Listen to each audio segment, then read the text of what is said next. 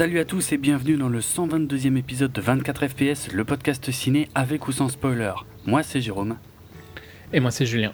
Et euh, on, est, on est déjà pas mal à la bourre sur le débrief euh, des, des- des films de juin 2018, mais, euh, mais on a préféré euh, mettre l'accent sur un film euh, qui, voilà, qui sort un peu des sentiers battus et, euh, qui mérite d'être évoqué, qui mérite d'avoir son petit épisode complet, mine de rien. Donc il s'agit de Sans un bruit, alias A Quiet Place, de John Krasinski. qui crée l'événement d'ailleurs depuis, depuis quelques temps. Toi, ça fait déjà un moment que tu m'en parles. Oui, je l'ai vu il y a longtemps. Voilà, donc, euh, mais bon, il est, il est enfin sorti en France, c'est bon, ça y est, j'ai pu le voir, on va pouvoir en discuter dans cette émission en deux parties. Première partie, on va, on va parler un tout petit peu des coulisses euh, euh, du projet et, de notre avis sans spoiler. Et puis il y aura un signal sonore qui marquera le début de la seconde partie de l'émission où cette fois on racontera toutes les grandes étapes du film, donc a priori une partie de l'émission à éviter si vous avez envie de, découvrir euh, ce que le film a, vous, a à vous proposer, en tout cas euh, sans, sans vous faire spoiler euh, en avance. Par quoi je commence en fait? Est-ce que je commence par John Krasinski lui-même? Parce que je me suis rendu compte que j'ai quasiment rien vu en fait de lui ou avec lui. Alors, je sais pas, je sais pas toi, mais j'ai rien. Bah, il est surtout connu pour Jim, quoi. hein, dans tous les... Si les gens le connaissent, c'est pour euh, Jim Alpert euh, dans The Office. La Ah, version. US de The Office. Ok, The Office US, d'accord. C'était un perso. euh, Un Ah bah c'est le c'est un des persos clés avec Ah, d'accord.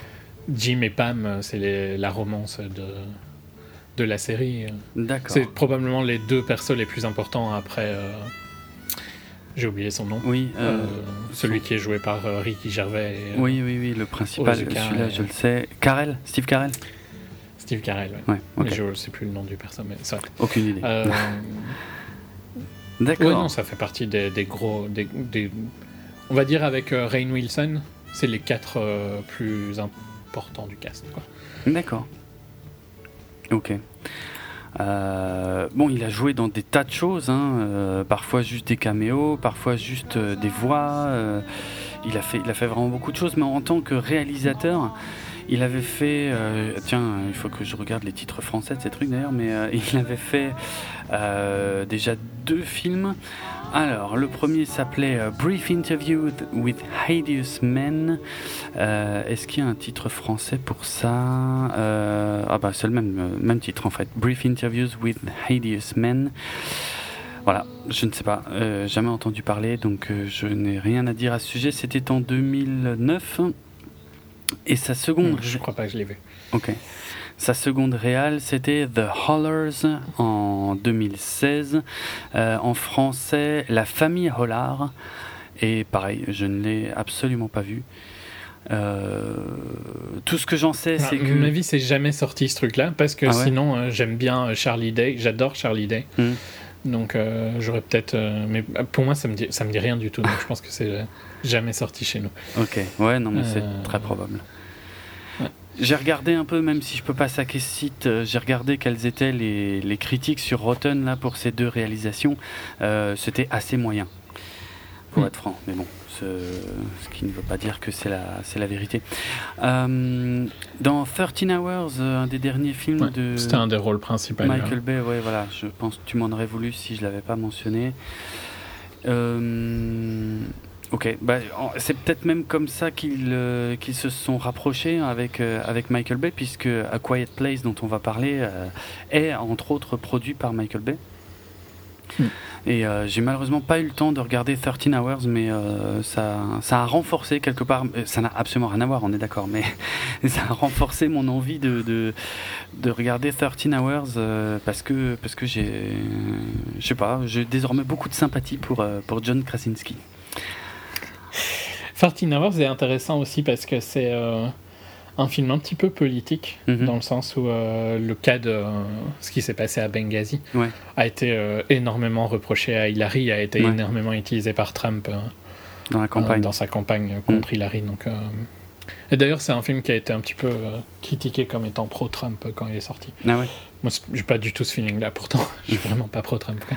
ok. Donc, euh, j'ai pas du tout ce feeling-là. Je trouve juste que c'est un, sujet intéressant. Et le, euh, l'attaque euh, qui s'est passée à Benghazi est super intéressante. Et il y a eu un très très mauvais management euh, Mm. de la part des US sur ce truc-là. Mais ouais, je te l'avais conseillé quand je l'avais vu. Oui. C'était un des top oui. films de guerre. De, de l'année où il est sorti, je sais plus, c'était il y a deux ans, un truc comme ça Euh, pas Un an et demi peut-être Enfin bon, soit. C'était il y a plus d'un an, il me semble. Mais soit, c'est pas important. Euh, C'était en non, mais je- 2016. Je, te le conseille toujours. Ok. Ouais, non, il faut vraiment que je le vois. Euh, et, je l'aurais, je l'aurais regardé euh, si j'avais eu à peine un poil plus de temps. euh, je, je comptais le regarder pour cet enregistrement et j'ai, juste pas eu le temps. J'ai eu... Après, ça a juste aucune importance. Non, non, je, je- Place, je sais hein. bien. Ouais, effectivement. C'était juste pour, c'était plus pour moi hein, qu'autre chose. Ouais, ouais. Mais ouais, ça a l'air intéressant. Ok. Euh, alors on va revenir un tout petit peu en arrière en fait dans la création de Quiet Place parce que euh, John Krasinski n'a pas tout de suite été euh, à la tête du projet. À l'origine en fait c'est surtout un projet de scénariste, euh, de scénaristes qui s'appellent Scott Beck et Brian Woods. Et d'ailleurs, je me rends compte que j'ai absolument pas pensé à regarder ce que ces gens avaient déjà écrit. Euh, Qu'est-ce qu'on a? Ouais, il n'y a pas grand-chose en fait pour Scott Beck. Il n'y a pas grand-chose pour Brian Woods, si ce n'est que je note euh, le fait qu'ils bossent ensemble euh, a priori, donc euh, sur des films Surtout comme film. Her Summer, Impulse, Spread ou Nightlight, des trucs dont je n'ai jamais entendu parler. En tout cas, pour certains d'entre eux, plutôt euh, axés euh, déjà fantastiques, donc ça tombe bien. Mm. Euh, ok, donc ça, ça sort pas de nulle part. Voilà. Bon, je viens d'avoir une petite surfroide en me disant merde, j'aurais dû peut-être vérifier s'ils n'avaient pas déjà fait des trucs de fou. Bon. En tout cas, ils se connaissent depuis très très très longtemps, euh, Beck et Woods, puisqu'ils ont grandi ensemble en fait euh, dans l'Iowa. Et euh, alors ça, ça, ça me fait marrer parce que c'est dans la fiche Wikipédia, mais ça, tu sens que c'est le côté très promo. Ils regardaient beaucoup de films muets quand ils étaient à la fac. Ouais, merci. C'est Comme temps- tout le monde qui a fait des études de ciné, hein, Ben, je veux dire aussi, on s'en tape tous quoi des films C'est muets. hein. C'est ça, franchement, ça, ça, c'est assez drôle. Euh, bon, mais à partir de 2013, effectivement, ils ont commencé à développer cette idée euh, qu'ils ont exploitée donc euh, dans A Quiet Place, et euh, ils se sont euh, d'ailleurs servis de bah, d'eux-mêmes en fait, de leur passé, de leur histoire, puisqu'ils ont euh, grandi euh, dans dans une ferme, enfin en tout cas dans dans, dans une région avec pas mal de, de fermes et des grains à silos. Des silos à grains, je crois que c'est plutôt d'ailleurs des silos à grains. Plutôt ça. Ouais. Mais si, à grain. Et, euh, et voilà, ils ont incorporé en tout cas. euh, Mais tout- c'est. euh, ça fait partie de la Corn Belt pour être. Ah oui, alors pour être vraiment précis, oui. Ok. Ouais. De l'I- euh, l'Iowa, hein, je veux Ouais, dire. ouais, ouais, ouais, j'avais compris, ouais. Oui, ça fait partie de ces États, en fait, euh, euh, que nous, enfin, même un peu là-bas, hein, qui sont un peu parfois considérés comme le trou du cul de, de, de l'Amérique. euh, Parce que mais enfin, il y a plein de noms hein, comme ça. Il y a Rust Belt et tout ça. C'est en Oui, général des morceaux, des plusieurs regroupements d'États euh, Ouais, qui ont un truc spécifique qu'ils font. Quoi. Ouais, ouais, économiquement parlant. Mais la, la Rust Belt ou la, cor- la Corn Belt, je me demande si c'est pas des trucs que j'avais appris euh, à l'époque en cours d'histoire géo. euh, Donc, ouais, ouais, je vois tout à fait. Mais bon, C'est le Midwest. hein, voilà, c'est le, le- le- fameux Middle West, celui où il n'y a pas grand-chose justement à part euh, des, des larges étendues de De champs. l'agriculture, De l'agriculture. de l'industrie. Hmm, Ouais, c'est ça. Euh, donc voilà, ils ont écrit en fait à partir de 2013, avec tous ces éléments-là, ils ont écrit un, ce qu'on appelle un, un traitement, euh, un traitement d'une quinzaine de pages euh, qu'ils ont soumis à la Paramount et euh, il semble que dans les hum, premiers, premières étapes de développement, en fait, la Paramount pensait euh, incorporer ce script à, euh, je sais pas si je peux appeler ça la saga Cloverfield, mais en tout cas à la euh, à la marque Cloverfield en fait qui permet parfois à des scripts un peu fantastiques. Ouais, l'IP, hein, Cloverfield. Euh, on en a déjà parlé, hein, effectivement, ça permet à des scripts euh, de, de- un, peu euh, typés fantastiques euh, de, de bénéficier d'une belle exposition médiatique, euh, même si, euh, en fait, ce n'est que ça d'ailleurs, hein, cette histoire de Cloverfield, ce n'est quasiment que du marketing et pas grand-chose d'autre, parce qu'il y y, a très peu de liens entre les films, entre eux, en fait. Bref. Euh, finalement, ça s'est pas fait. Euh, ils ont réussi. En plus, on n'est pas d'accord sur les résultats de ces films. Oui, donc, euh, non, clairement, clairement. Euh, oui, c'est vrai. En plus, on a une opposition assez franche parce que c'est et complexe dans le sens où on n'est pas d'accord sur les mêmes films en fait. On est d'accord pour Ouais. dire qu'il y a des réussites et des gros ratés, mais pas du tout sur les mêmes films. Et il y en a que deux, donc c'est pas facile. Voilà, ouais, ouais. Euh, mais donc voilà, euh, à, leur grand soulagement, a priori, euh, ils, ils ont vraiment défendu le truc, ils ont, ils ont vraiment essayé de développer l'idée que, que ça pourrait en faire, enfin que, que le concept était suffisamment fort pour ne pas devoir s'appuyer, comme tu dis, sur une IP, sur une, une licence, quoi, on pourrait dire. et ils ont réussi. Bon, tant mieux pour eux. Pour le coup, Euh, donc à partir de 2016, euh, là ils écrivent vraiment, enfin ils écrivent un vrai script quoi. Euh, qui, je crois d'ailleurs avoir lu quelque part que le, tout premier script d'origine, le, vrai hein, script d'origine, ne contenait qu'une seule ligne de dialogue. Mais ils sont revenus là-dessus. entre temps, j'expliquerai plus tard. Euh, et donc Krasinski, lui, a été embauché, euh, a été embauché en fait euh, en juillet 2016 pour ben, pour réviser un peu le script et aussi pour réaliser le film. C'est un concept qui lui a beaucoup parlé en fait à, partir du moment où lui a découvert cette histoire, parce que c'est une histoire du- d'une famille et, et il était fraîchement papa d'un second enfant avec donc sa femme, l'actrice Emily Blunt qu'on retrouve en tête d'affiche du film puisqu'elle est en tant qu'actrice euh, un peu plus connue que, que son réalisateur de, Marie. Euh, D'ailleurs, à, l'origine, euh, Emily Blunt n'avait pas l'intention de, jouer dans le film. hein. C'est en, lisant le script, c'est-à-dire qu'elle avait, elle avait l'idée générale, tu vois, mais, mais quand elle a vraiment lu le script, genre à la maison, là, elle a dit à son mari, ah non, ça, il faut que je le fasse. Donc voilà. Euh, voilà. en fait, c'est à peu près, à peu près tout ce que j'ai raconté. hein. Ça a été, euh, ça a été tourné euh, dans, le nord de l'État de New York. Ce que je trouve super sympa, c'est que économiquement parlant, ils ont veillé lors de la production à, à utiliser un maximum de ressources locales.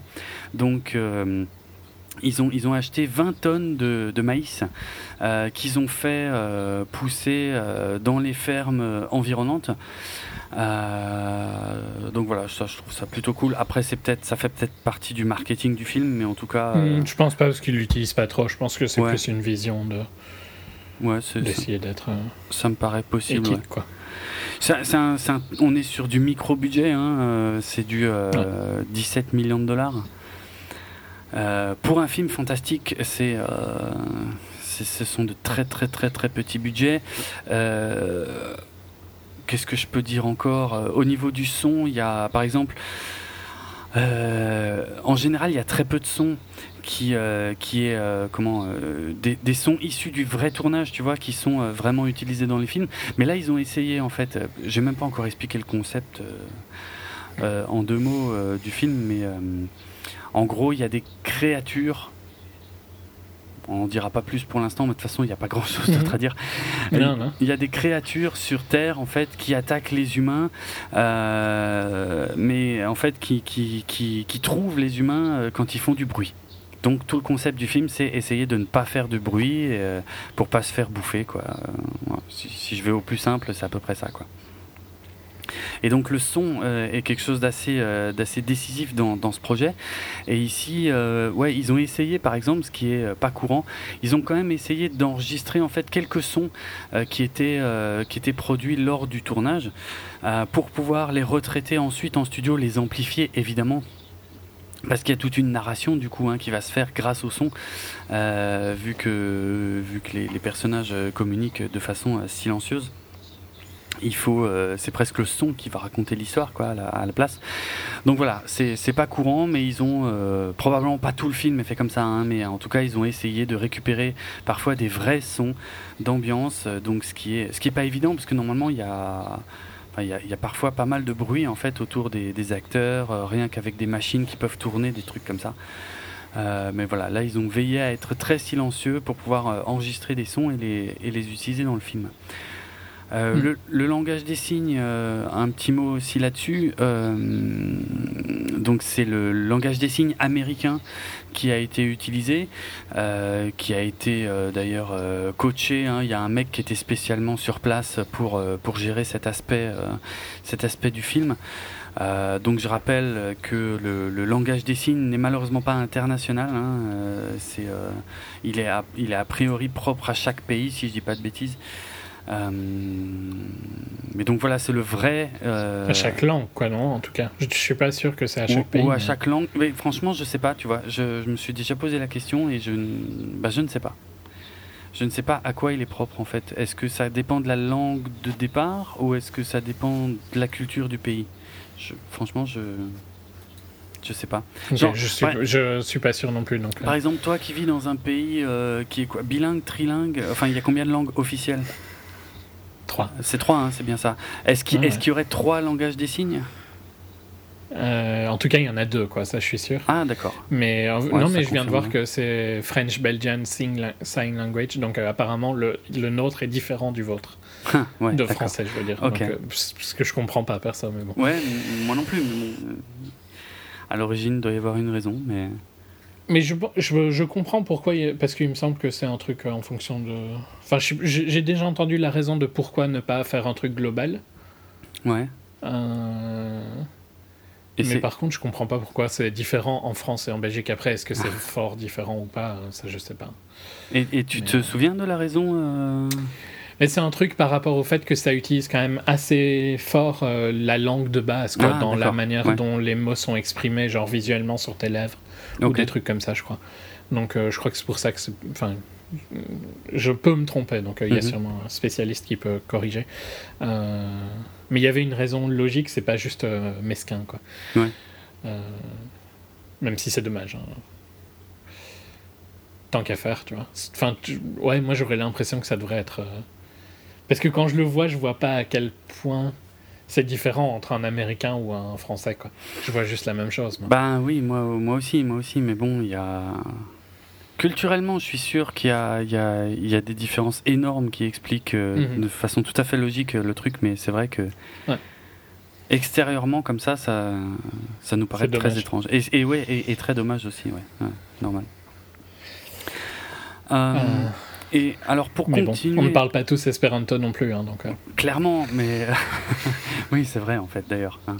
Euh, il existe techniquement, théoriquement, un langage universel, mais qui qui l'utilise quoi Ça fait longtemps que tu l'avais plus entendu, non Ah putain non ça je tu vois je, je pensais même plus que ça existait là tu vois pour le coup je, je m'en souvenais même pas mais c'est vrai c'est vrai il y a ça Euh, je vais continuer un, un petit mot sur le langage des signes, mais en, en, en passant par la case euh, casting du film, euh, qui, qui est assez vite vue, euh, puisque donc, euh, comme on l'a déjà dit, on a John Krasinski, le réalisateur euh, et scénariste, puisqu'il a révisé le script, qui joue le père de famille, sa femme dans la vie réelle, Emily Blunt, qui joue sa femme dans le film, et leurs enfants. Alors, ce qui est, ce qui est intéressant, c'est que hum, l'aîné, donc, qui s'appelle Regan Abbott, est jouée par la jeune Millicent Simmons, qui est, qui est véritablement en fait sourde dans la vie réelle. Et c'est Krasinski en fait qui a insisté pour avoir, pour avoir une, une jeune actrice véritablement sourde parce que il, pensait qu'elle pourrait lui apporter quelque chose. Et ça a été le cas. Je, l'expliquerai euh, par exemple euh, dans la deuxième partie de l'émission euh, sur certains points. Mais voilà, il pensait pouvoir un peu bénéficier de son, de son expérience à elle, de sa vision à elle du truc. Et, et non seulement ça a été le cas, et en plus, je, enfin, moi je trouve qu'elle joue, qu'elle joue extrêmement bien. Quoi. C'est, c'est quand même un perso important du film. Et voilà, moi j'ai bien apprécié. Elle est, alors, elle est pas, euh, je sais pas si c'est important à mentionner, mais elle est, elle est pas sourde de naissance. Elle est, c'est, en fait, c'est suite à un accident de, comment, je sais pas comment dire ça, de, de dosage de médicaments en fait quand elle était euh, gamine, euh, que qu'elle est devenue sourde. Ok. Voilà. Et, elle a deux petits frères en fait, euh, donc Marcus et Beau, euh, respectivement interprétés par Noah Jupe et Kate Woodward.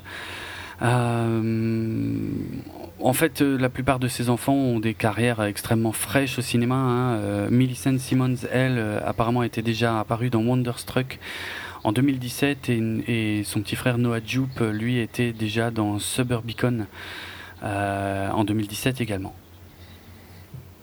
Donc euh, voilà. Euh, le truc de George Clooney, qui était pas top.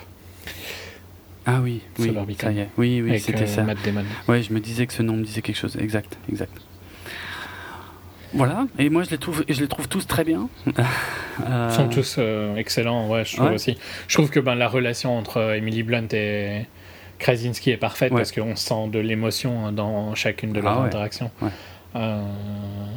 il y a une alchimie parfaite entre les deux. Enfin, tu la vois en interview, mais elle se ressent dans le film aussi, quoi. Mm. Euh, je trouve que Emily Blunt est idéale pour le rôle parce que c'est un peu la même Emily Blunt dans un sens que celle d'un truc comme. Euh, et je, ah, ça m'énerve, j'ai oublié le vrai titre et je pense au faux titre. Ah, alors là. Avec Tom Cruise ah euh, oui, euh, Live, Die, Repeat, mais qui n'est pas le vrai titre. Oui, c'est ce titre-là que je voulais pas. Edge of Tomorrow. Edge of Tomorrow, c'est vrai. Merci. Ouais, ouais, bien. Euh... Shiva, tu vois, elle a pas du tout le même perso, hein, pourtant, pourtant, mais. Non, complètement euh, différent. Elle a un côté en charge de la situation que je trouve super cool et important mm-hmm. pour, pour ce rôle-là. genre capable, quoi, tu vois. Elle n'est pas faible. Et ouais, non, c'est clair. Ouais, elle, ça paraît réaliste euh, en venant d'Emily Blunt. Euh, lui est très bon, je trouve aussi. Oui. Il joue bien les émotions, toutes les émotions qu'ils ont par rapport à ce qui se passe euh, au début du film et tout ça sont bien gérées. Les... Et ouais, et, Regan est impressionnante hein, ah parce que c'est un rôle, c'est probablement le, le, rôle le plus intéressant qu'elle a. Ouais, ouais. et à la limite, je dirais que Marcus, euh, peut-être euh, le plus faible de tous, mais c'est plus parce que le perso est écrit comme ça. Quoi. Oui, oui. Euh, mais bon, voilà. Tout, tout le monde joue très très bien. Il n'y a aucun souci sur ce point-là, dans tous les cas. Mhm. Il n'y a, pas, y a, pas, y a aucun défaut quoi, en fait, dans le casting. Non, c'est ça, je suis d'accord. Je suis d'accord. Et puis. Il n'y a pas de point faible je, je voulais, qu'est-ce que je voulais compléter? Le, Ouais, le fait qu'en fait, euh, j'apprécie le fait qu'Emily Blunt ait, déjà joué dans quelques films fantastiques. Euh, euh, comme, Looper ou euh, justement Edge of Tomorrow.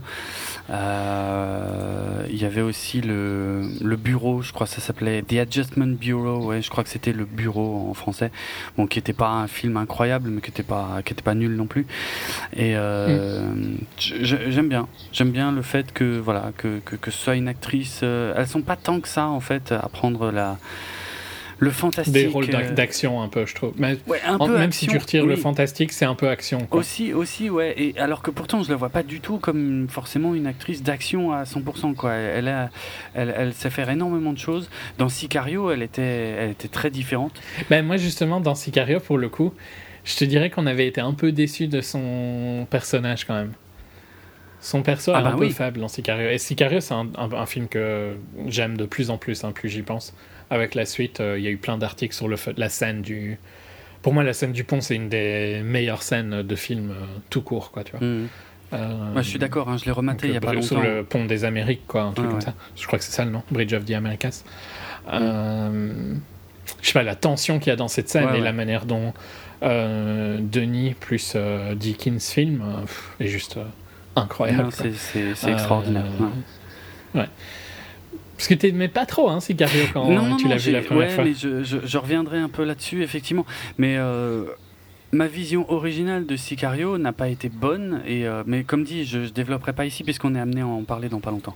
Mais euh, Ouais. je, je suis un peu revenu sur cet avis, notamment grâce aux explications que tu m'as données. Mais je, les, défauts que je, que je trouvais à Sicario à l'origine, je trouve qu'ils sont, enfin voilà, ils étaient, ils étaient réels euh, quand j'ai vu le film pour la première fois. Euh, mais je trouve aussi que en le revoyant, il, il- je, je commence à l'apprécier beaucoup plus aussi quoi. Voilà, c'est tout ce que je dirais pour l'instant. Mais je suis très, euh, très, très motivé pour le suivant parce que même si, ok, c'est pas Denis Villeneuve, mais c'est quand même Mm. écrit par Taylor Sheridan que je trouve euh, est super intéressant. La musique, elle a été composée par un collaborateur de Johan Johansson qui a écrit la musique ouais. d'Arrival qui était euh, incroyable. Mm. Le son d'Arrival, la, la BO d'Arrival.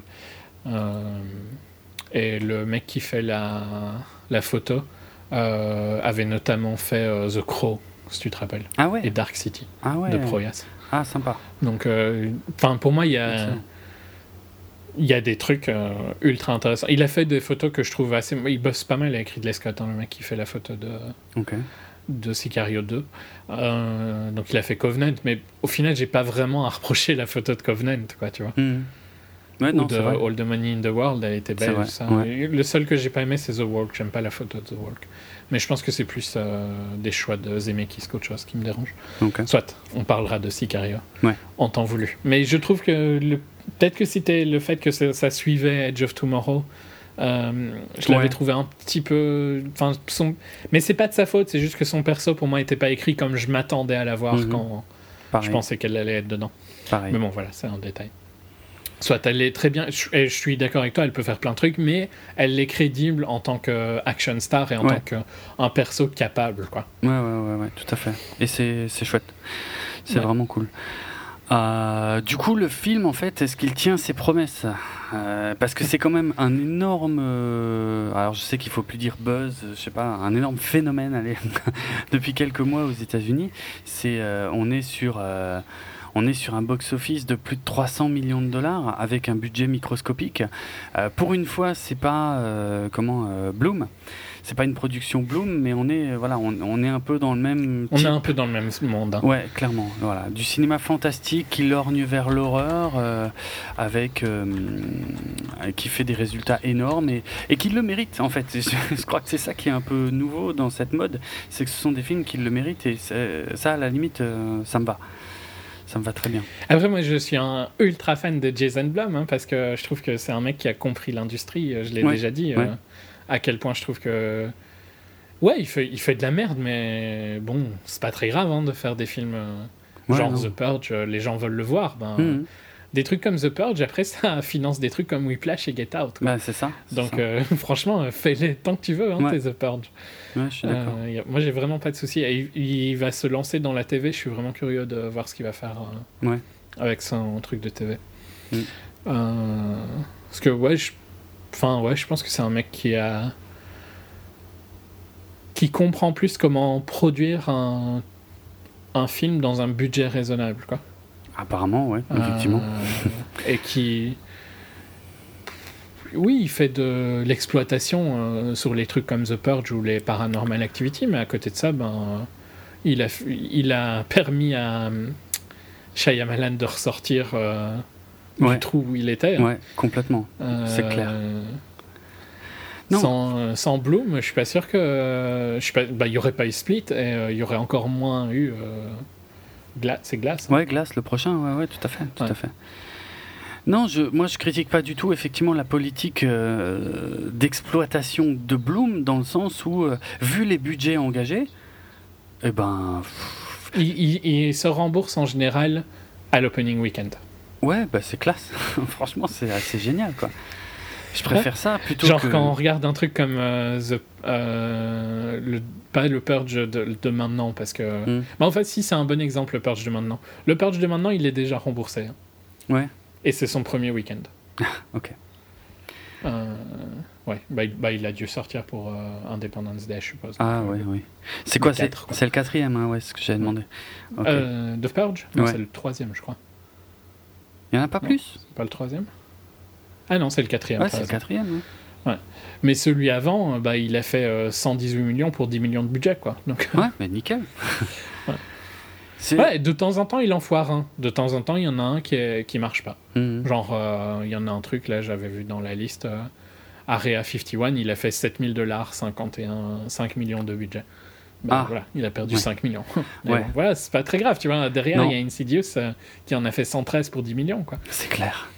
Non, non, mais moi je trouve que c'est beaucoup plus sain euh, de travailler avec des budgets comme ça que euh, les, les tarés là qui, qui, qui nous pondent de plus en plus de blockbusters euh, qui sont de plus en plus débiles et, et dont certains se Et plantent. qui sont quasiment impossibles à rembourser au final. Mais ouais, c'est ça, c'est ça, exactement. Exactement. Des films impossibles à rembourser qui sont complètement inoffensifs, quoi, une fois sur les écrans, c'est ça le truc, c'est, Ouais. c'est- ils n'ont pas grand intérêt, quoi.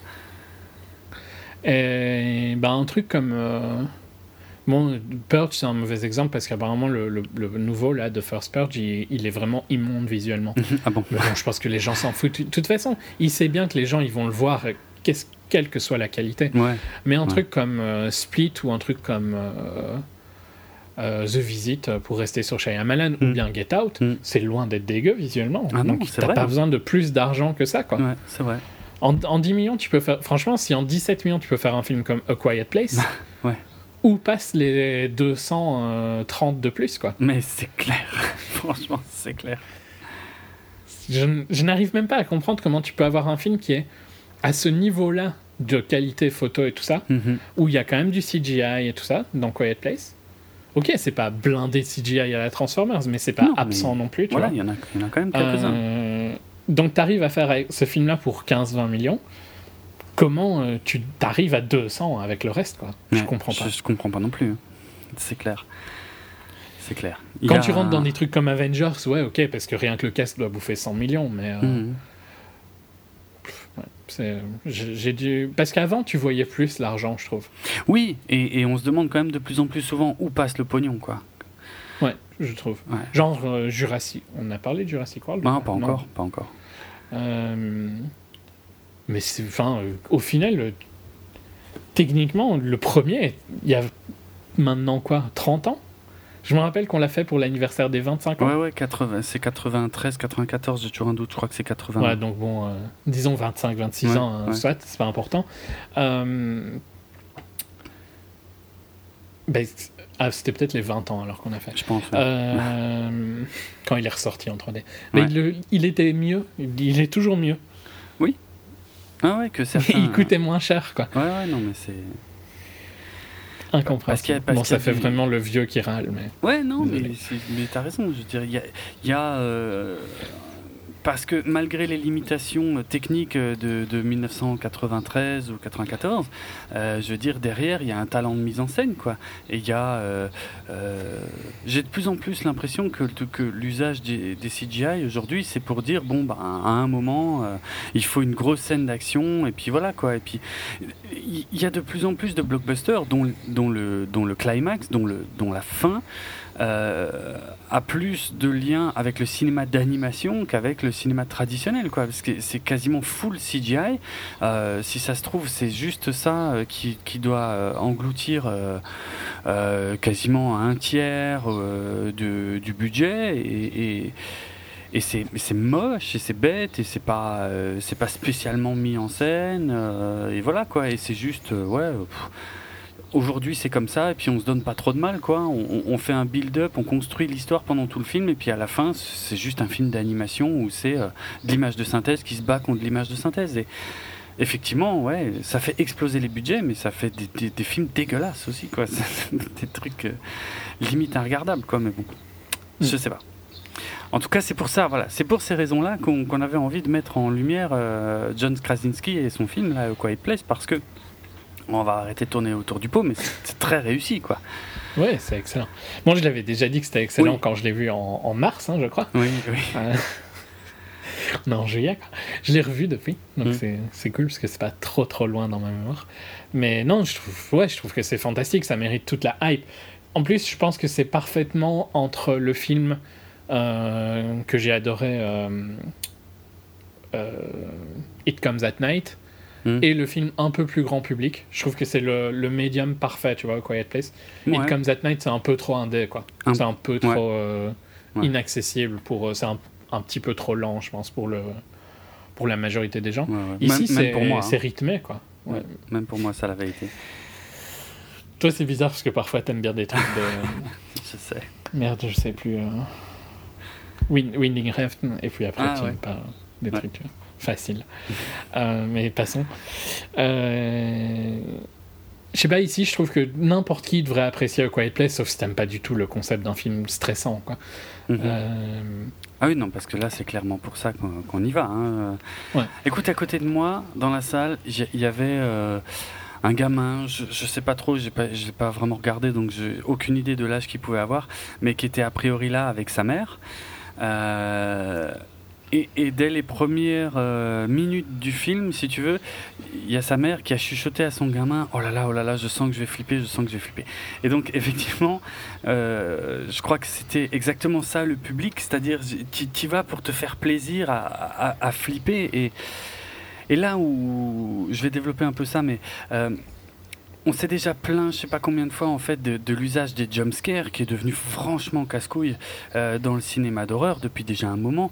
Donc le jumpscare, c'est quoi? C'est en fait, tu, tu te débrouilles pour avoir une scène à peu près silencieuse, tu sais, je sais pas, il y a un petit truc qui a attiré ton attention dans un coin de la pièce, machin, le personnage va, va voir, et puis, euh, donc il y a quasiment pas il de se bruit. retourne et il y a un truc dans son. Et voilà, il se retourne et en fait là, tu as le son qui va t'envoyer un gros BAM dans la gueule et puis euh, effectivement juste à ce moment-là, tu as la caméra qui saute. Euh, le but étant de faire sauter le spectateur sur son siège mais en mettant vraiment le paquet surtout sur le visuel et le son quoi. Et c'est devenu franchement relou parce qu'il y a beaucoup de films qui le font tout le temps et euh, c'est juste fatigant euh, parce que surtout quand ça marche pas quoi en fait. euh. et euh, Ouais, je déteste les jumpscares, c'est une des raisons pour lesquelles j'aime pas les films d'horreur. Mm. Donc, et que je vais voir que des films où ici où on est un petit peu au, au bord de l'horreur. quoi. Ouais, ouais, on est, ouais, c'est ça. On est un peu dans, on est dans le domaine du fantastique et de l'horreur, mais, euh, mais, euh, mais pas dans l'exploitation. En fait, on est, on est sur un concept qui va être utilisé avec beaucoup de soin. Où le jump scare, je trouve, trouve, il y en a, il y en a pas des tonnes, hein, mais il y en a forcément dans un film comme ça, quoi. Et, et c'est il est logique le jumpscare là-dedans. C'est Mhm. logique que dans un film où la survie des personnages auxquels tu vas t'attacher dépend de leur capacité à, à- à être silencieux, c'est normal que le moindre bruit te fasse sursauter toi aussi en fait du coup quoi. Et c'est, euh, je trouve ça génial quoi. Ça redonne complètement ses lettres de noblesse au, au, au jumpscare parce que euh, tu es euh, Enfin, si t'es un minimum investi dans le film, mais je, je trouve que le film est suffisamment bien fait pour que ce soit le cas, euh, Mhm. tu, es, euh, tu es complètement tendu à l'affût du moindre bruit. Mais forcément, il y a un certain niveau sonore quand tu fais jamais de bruit. Donc le moindre son qui dépasse un peu ça va te, va te crisper encore plus. Quoi. Et c'est, euh, ça fait partie intégrante de la narration. C'est pas euh, du tout ce qu'est devenu le jumpscare, bien souvent un artifice, tu vois, qui pour essayer de faire sauter les gens euh, dans le cinéma, mais, mais pour euh, c'est un cache-misère en fait, bien souvent quoi. Ici, c'est pas du tout un cache-misère, ça fait partie vraiment intégrante du concept et de la narration du film, et c'est super bien utilisé quoi. Et je suis pas en train de dire qu'il y a que des jumpscares, au, au contraire, il y a, il y a- il y a plein Il y en d'autres a choses. assez peu. Il y en a assez peu déjà, c'est vrai, tout à fait. Il y en a assez peu et il y a, mais tout est bien pensé quoi. Et et ça marche. Et voilà, moi j'ai complètement marché et c'est ouais non, j'ai- adoré. C'est une une belle proposition, c'est une bonne proposition. euh, Mm. Et pour des pour Ouais, des c'est un des meilleurs films de l'année, je trouve. Ouais ouais ouais ouais, c'est vrai, c'est vrai. Son concept marche super bien, c'est une idée intéressante du post-apo, quoi, euh, Ouais. qui n'a pas encore été euh, vraiment développée. Donc euh, peut-être que ça a été développé dans des tout petits films. Oui, mais- ça a peut-être été déjà fait, mais sur du grand, sur du un film de, de studio, Mm. pour moi c'est nouveau, donc euh, c'est une super bonne euh, Ouais. approche différente parce que ça nous, tu réfléchis différemment à plein de trucs, quoi. Donc ça, Ouais, ouais. l'état des persos va aussi avoir un, un impact. Enfin, ça, ça aussi. Le bruit, ça fait, c'est tellement, euh, ça fait tellement partie de notre vie Bah oui. euh, et de notre croissance et tout ça que ben c'est vraiment pas facile quoi d'imaginer ne plus pouvoir faire de bruit. Mhm. Euh, et en plus, je trouve qu'il il a l'intelligence d'assez vite mettre, euh, de montrer le danger. Oui, Je bah trouve oui. que ça aide, tu vois. Oui, il le cache pas euh, pendant super longtemps. Non, non. Euh, ouais. Et donc, non, non, vraiment. Enfin, je suis content que tu aies bien aimé parce que j'avais vraiment adoré quand je l'avais vu. Mm. Euh, et bon, c'est forcément c'est un film qui marche un peu moins bien au deuxième visionnage parce que tu sais Oui. ce qui va se oui, passer, oui, mais oui. Ça, ça reste euh, super intéressant parce que tu vois vraiment comment ils ont construit le truc. Mm. Euh, J'ai une toute petite reproche, euh, un tout petit reproche, c'est sur la fin du film, mais j'en parlerai Ah, en- quand on est en spoiler. Je trouve qu'il y a un petit changement de ton. D'accord. C'est léger, ça, ça gâche rien, quoi. C'est Mm. juste, euh, je l'aurais vu différemment. Si je devais, euh, moi, euh, avoir une petite réserve sur quelque chose, c'est que je me suis fait la remarque, en fait, de, surtout au début du film, de, de me dire, tiens, il y a quand même pas mal de musique. Alors, je parle de musique, euh, musique de film, hein, musique d'ambiance. Euh, Donc, a priori, d'ailleurs, euh, je sais pas trop qui a bossé là-dessus. Je vois le nom de Marco Beltrami. Euh, je suppose que c'est ça. Je sais pas, je sais même pas s'il y a une BO en fait, mais bon bref, ouais a priori c'est ça. Et en fait j'étais- surpris parce que je, je pensais que, enfin là où le film, Qui pousserait le. ouais voilà, qui pousserait un peu plus en fait le, le concept à ce qui est même pas de musique, d'ambiance ou d'illustration. Mais c'est c'est plus une quelque chose qui m'a surpris qu'un véritable défaut, hein, pour être franc. Mhm. Voilà. Puis je pense que ça aide un peu euh, du fait que c'est des films que tu vois quand même avec une audience. Et l'audience peut vraiment ruiner le film par contre pour celui-ci. Ah oui, Si elle bouffe et tout ça, ça Ah, va oui. complètement tuer l'attention. oui c'est vrai. Euh, J'avais rigolé que Kinépolis ici faisait des séances où tu n'avais pas le droit d'acheter à manger. Ah, Euh, ce qui est quand même surprenant à Ah mort ouais, hein, ah pour oui. Kinépolis. Quoi. Ah ouais, c'est ah ouais, c'est clair. c'est presque. Je- Ouais, non, mais j'étais choqué. quoi. Ouais ouais. Euh, Oh merde. Bon, moi, je l'ai vu dans, dans un tout petit ciné indé quand j'étais à Londres et dans Mm. un autre ciné indé quand j'étais ici. Donc, euh, D'accord. j'ai pas eu de soucis, mais je trouvais le concept vraiment sympa, quoi. Mhm. De la... Parce que je pense que ça amène aussi un public différent qui va se taire, quoi. Oui. C'est dommage qu'il n'y a pas un peu plus de séances comme ça dans les multiplexes. clair, franchement. Pas spécialement anti-bouffe, hein, mais plus euh, où euh, tu sais que c'est qu'il y a un peu plus de respect. Ouais, voilà. Donc, ouais, si t'as si pas envie, bah, tu vas à une des autres séances. C'est clair. Mais ouais, non, je trouve ça super cool quoi, comme concept, les séances euh, où t'as pas le droit de parler, t'as le droit de rien. Mhm. Ça devrait être comme ça de base. Hein. Oui, ça devrait plus ou moins être comme ça de base. Bon, bref, euh, bah voilà, euh, donc on, on vous le conseille très très largement. Il est plus que temps d'aller le voir euh, s'il est encore à l'affiche, ce qui devrait être largement possible en France. Mm. Euh, À mon avis, il va se faire remplacer par Hereditary comme nouveau Hmm. buzz du cinéma d'horreur. Ah ouais, je suis même pas sûr de savoir. Pourtant, j'ai l'impression que ça me dit quelque chose, mais Hérédité, je crois en français. C'est Ouais. vraiment le truc qui est censé faire tellement peur que que même les gens qui ont peur, qui ont jamais peur ont peur. Yo, ça c'est ça c'est une belle campagne marketing. ah, je me ferai un plaisir d'y aller alors. Tu vois, comme quoi ils, ils ont réussi la la campagne Ouais, ça a marketing. des excellentes euh, critiques hein, aussi. hein. Ouais. Je, je pense que pour moi, mais tu me diras euh, quand t'as été le voir, hein, mais je pense que pour moi euh, c'est un peu trop euh, arche quoi. Mais bon, Ah ouais? Euh, ouais, tu me diras ton, ton avis sur euh, Hérédité. C'est juste que c'est le. euh, tu sais, c'est un peu comme The Witch et tout ça quoi. C'est Mhm. les films qui font du buzz avant qu'ils arrivent ici. Enfin, The Witch pour moi aurait dû faire beaucoup plus de buzz, hein, parce que je, je suis pas sûr que le grand public se soit précipité pour aller voir The Witch, ce qui à mon avis était une grosse erreur, parce que c'était vraiment un excellent film, mais qui ne répondait tellement pas au code du cinéma d'horreur que euh, il a laissé, je pense, aussi pas mal de gens sur le carreau. Ouais, après il a fait quand même un bon box-office. hein, Ouais. euh. Peut-être principalement aux US, mais voilà, c'est des films un peu buzz horreur. euh, Ouais. avec critique positive quoi. Euh, en Ok. fait. Mais oui, non, faut clairement aller voir A Quiet Place euh, Mhm. tant qu'il est toujours. Et c'est en plus c'est vraiment un film de ciné quoi, Ouais. parce que ça aide d'être euh, dans l'ambiance et de pas être dérangé par bah, de- déjà de pas avoir de lumière, de pas être dérangé par quelqu'un qui vient vous parler si c'est chez vous et tout ça. Ouais. Donc euh, ça, ça détruirait tout, tout le truc. Tout à fait. Euh, Ok. On- Tu veux dire autre chose ou bien Bah, on passe sans spoiler? Ouais, non, sans spoiler, je pense qu'on est bon. Donc, donc voici le signal sonore.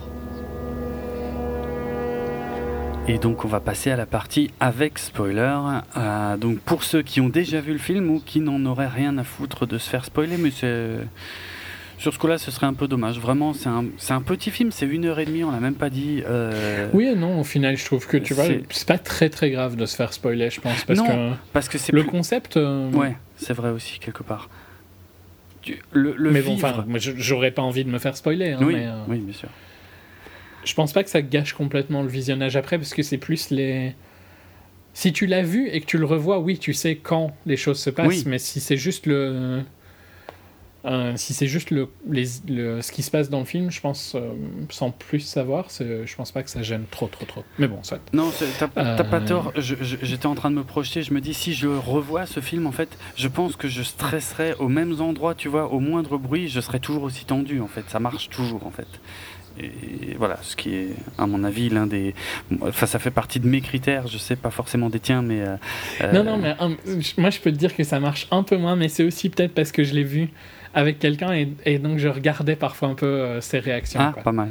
Parce que j'étais curieux, tu vois, de voir. euh, ouais, bah oui. Quand je savais qu'il allait, il allait se passer quelque chose. Ah, d'accord. Excellent. Euh, c'est un détail. Euh, bon, alors le début du film en fait nous indique qu'on est au 89e jour. Euh, donc 89e jour, ouais, on ne sait pas exactement de quoi, mais euh, euh, parmi les coupures de journaux qui sont affichées euh, à un moment, je sais même plus exactement lequel, mais à un moment dans le film, il y a quelqu'un qui a réussi à voir, qui avait marqué qu'une météorite s'était écrasée, je crois, si je dis pas de bêtises, sur Mexico ou un truc comme ça.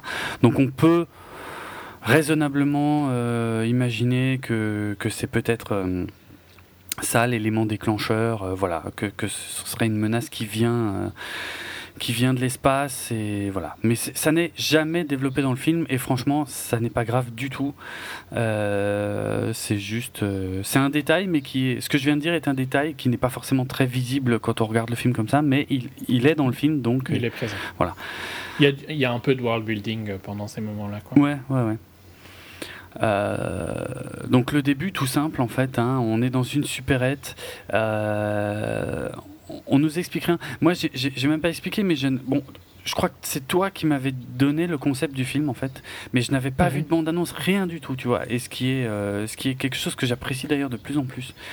Euh, parce que en regardant ensuite les bandes annonces, je me suis rendu compte que ça, comme toujours, hein, ça vend, euh, surtout sur un film dont les actions sont finalement assez limitées, euh, Ouais. ça va forcément te vendre. T'en gâches une ou deux. Quoi. Voilà, voilà, c'est ça. C'est- normal, eux, il faut qu'ils vendent le film, quoi, mais, mais, mais effectivement, ouais, non, c'est pas, c'est pas si gênant que ça.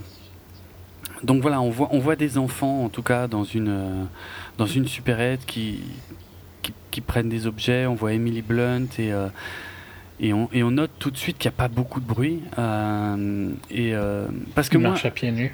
ils marchent pieds nus, effectivement, ça peut être assez surprenant parce qu'ils ont l'air quand même assez couverts, ils ont des bonnets et tout. Le premier dialogue qu'on voit, enfin les premiers dialogues, c'est sous forme de, de, de langage des signes. Euh, ce qui est, alors ça, je peux peut-être l'expliquer maintenant, mais c'était pas du tout ce qu'ils avaient prévu. Ils- enfin, je parle de, du sous-titrage du film en tout cas. Ils, n- ils- ils n'avaient pas l'intention à la base de sous-titrer en fait, euh, donc même pour le public américain hein, pour le coup, euh, de sous-titrer tous les passages en langage des signes parce qu'ils voulaient que ça reste, enfin, ils, jugeaient que ça restait compréhensible quoi. Mhm. et, et ils ont eu un problème dans une scène en fait euh, qui, est un- qui sera un tout petit peu plus loin. Euh, c'est la scène où euh, euh, la, la jeune fille, je sais maintenant plus comment elle s'appelle, Regan, Regan ouais, quand, quand elle, quand elle envoie chier son père, quand tu sais, il lui fabrique des nouvelles prothèses auditives, on va dire. euh, et que et qu'elle l'envoie chier en lui disant non mais ça sert à rien, tu m'en as déjà fait et tout. Là ils se sont rendus compte, ils se sont dit merde, sans les sous-titres on va pas comprendre cette scène là. Et du coup, Hmm, je, suis pas- je- je suis un peu en désaccord. ah ouais. Pour moi, la scène est- son langage corporel est assez clair. Ben, on, on comprend qu'elle veut pas, mais, mais on comprend pas forcément pourquoi en fait. Bah, Je pense que bah, après c'est peut-être un mix de tu vois d'avoir déjà vu plein de fois des gens faire du langage des signes, mais Ouais. certains de ces signes tu sais ce qu'ils veulent dire quoi. Ah, si Tu tu, vois quand elle fait stop avec ses mains et tout oui, ça. si tu prêtes vraiment attention, il y a peut-être moyen. Oui, oui, oui, oui, c'est sûr. Mais tu vois, moi, par... Je pense que tu peux comprendre le- le- l'idée générale. Après peut-être pas en détail, Ouais, tu vois, mais ouais. je- ouais. Bon. Ça me, enfin, Il semble, il semble en tout cas, mais, mais ce que tu, c'est vrai que je suis pas en désaccord avec ce que tu dis, hein, mais, euh, mais ils ont vraiment bloqué sur cette scène et ils voulaient vraiment qu'on puisse comprendre tout ce qui se disait à ce moment-là, parce que la relation entre le père et la fille est quand même euh, euh, l'un des pivots. ah, super important. Voilà, euh, du film. Donc ils voulaient vraiment que que- qu'il n'y ait pas d'interprétation possible de, de ce qui se passe dans cette scène. Et du coup ils se sont dit bon bah celle-là on va la sous-titrer, mais en fait si on sous-titre pas les autres et qu'on sous-titre celle-là, ça va faire bizarre. Donc en fait euh, du coup ils ont choisi de tout sous-titrer quoi. Mais c'est une décision qui est venue assez tardivement euh, en fait, euh, parce que de toute façon ça ne changeait rien du tout pour le tournage du film. Le, tourne- le, le film a été tourné en langage des signes, comme si c'était des, des, des- des dialogues quoi. Enfin c'est- ce Mhm. sont les dialogues du film. Donc euh, voilà, c'est juste que la, la question du sous-titrage apparemment est venue après et, et c'est pas tout à fait développé comme eux euh, l'avaient imaginé. Mais bon, après c'est pas plus mal que tout soit sous-titré quoi. Euh, Oui, c'est pas plus mal. euh, De toute façon, je pense que ça aurait déplu aux audiences euh, si ça avait pas été. peut-être, ouais, peut-être. Euh, ouais, ouais, C'est pas. Tu vois, par exemple, il y a un. un- On n'est pas dans un niveau de dialogue comme dans le deuxième de... du remake de La planète des singes. C'était Dawn. Je suis Euh, sûr. ouais. Ouais, je crois. Ouais. Euh, Euh, attends, non, parce qu'il y avait, il y avait un truc qui était pas logique dans les titres en fait. Et, Ouais. euh, C'est quoi Dawn, Rise et quoi le troisième? Mais je crois que c'était ça en fait. Non, je crois que c'était Rise d'abord et Down après en fait. Et c'est quoi le dernier alors? Euh, War. Ah, ok. Bah. Hmm. Ouais, Ouais, je- c'était ouais, je crois que c'est Rise ça. et puis Dawn. Rise, Down et War. Ouais. Je pense que donc, le deuxième. Le hein. deuxième, oui, oui. Celui où on est beaucoup avec les singes au début. Ouais. Là, par exemple, t'as absolument besoin des sous-titres. Oui, quoi. bien sûr. Parce qu'ils ont des dialogues euh, ultra complets et tout ça. Mhm. Ici, je trouve que tu peux juste suivre le film sans, sans, sou- sans souci. Ouais. Euh, Oui, c'est vrai. mais bon. D'ailleurs, il y a un petit côté où je trouve que c'est un peu facile avec la, euh, la cascade, euh, où il fait un peu d'expo. Mais bon, je comprends, tu vois. Je pense que c'est aussi pour aider un petit peu le spectateur à prendre une. Une respiration. une Peut-être. ouais. Hein, ouais, ouais. Mais même, Donc je comprends pourquoi il l'a fait, tu vois. Mais... on y reviendra, mais moi je trouve que psychologiquement, euh, elle a du sens quand même un peu cette scène. Elle a du sens, mais j'ai l'impression que c'est bizarre, mais j'ai l'impression que, enfin, moi, j'a- j'aurais envie d'être près d'une rivière, alors, tu vois. Oui, ah bah oui, c'est sûr. C'est sûr. J'ai l'impression que leur vie pourrait être beaucoup plus facile euh, s'ils pouvaient aller, par exemple, manger, tu vois, dans ces grottes-là et tout ça. Hum, ouais. Euh, j'ai l'impression que c'est un petit. Enfin, et ça m'a pas du tout gêné au premier visionnage, hein, parce que euh, je l'ai plus vu. Oui, ok, c'est bien, ça fait une bouffée d'air frais pour tous les spectateurs et tout ça. La tension peut relâcher un peu, tu peux. Hum. Parce que t'as un côté où même toi, tu veux pas faire de bruit, tu vois, je trouve, Oui, quand tu ah, regardes des films comme ça. Clairement, ah oui, il y a des Ce qui est moments. top, hein. Bah ouais, il y a des moments où je retenais ma respiration, quoi. Ouais. Forcément, et c'est génial. Ça veut dire que ça marche. Ouais, quoi. ça, exactement. Mhm. Et donc, je pense que c'est bien d'avoir des petits moments où tu peux faire du bruit Ouais, toi-même. Euh, mais oui, euh, ah, au deuxième visionnage, je dirais que c'est. Je trouve que c'est. Et c'est totalement logique, hein, par contre. C'est pas illogique par rapport à comment les créatures attaquent, je Mhm. trouve. Parce que c'est logique qu'elles ne prêtent plus attention à des bruits euh, constants. Ouais. Euh, mais ouais, j'ai l'impression que. Tu profiterais un peu plus de ça, plus souvent, non? Tu voudrais pas que ta maison soit plus proche de ça? Bah, la maison, c'est difficile à bouger. Hein, euh, Oui, mais bon. euh, Mais euh, oui, je comprends ce que tu veux dire. Après, ça rejoint des, des petites choses que je comptais dire aussi. Après, dans le sens où si tout était parfait, enfin, il faut, il faut bien qu'il se passe quelque chose dans le qui film. marche pas. Ouais, Ouais, voilà. Je sais. Voilà. Mais en, en fait, elle est enceinte, on n'a pas dit encore. Mais Bah, bon, ça, là, elle- c'est un- Elle l'est pas encore. euh, J'en suis, est pas encore. même suis qu'à l'intro. Bah ouais, mais le, le Ouais, tout début, c'est quasiment un an avant, donc euh, elle l'est pas encore. juste. Euh, bah, je finis Mais juste avec l'intro. En fait, on comprend que le bruit est, est- est- est le problème majeur. Je trouve même, moi, ce qui m'intéresse, tu vois, c'est un peu ce que j'appelle le cas de Terminator 2, euh, où j'avais déjà expliqué que ce qui, ce qui m'a toujours gêné avec Terminator 2, c'est que la plupart, quasiment tout le monde sait que en fait, c'est euh, le, le T800 euh, Schwarzenegger, c'est le gentil dans Terminator 2. Alors que si tu regardes le film très attentivement et que t'as jamais vu de bande-annonce ni rien, en fait, tout le film, tout le début est, est fait pour te faire croire que c'est le méchant, en fait.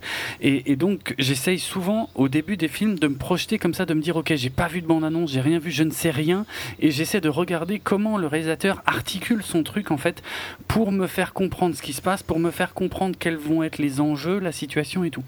Et donc là, Mhm.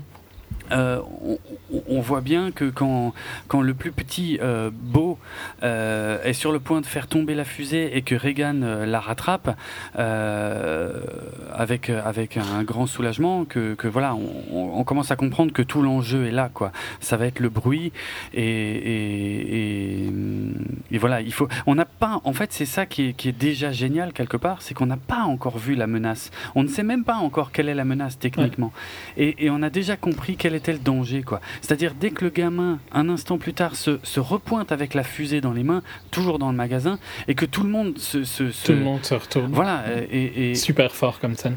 euh, alors ouais, je suis pas. Moi, je suis encore dans le magasin. Je suis pas sur le pont.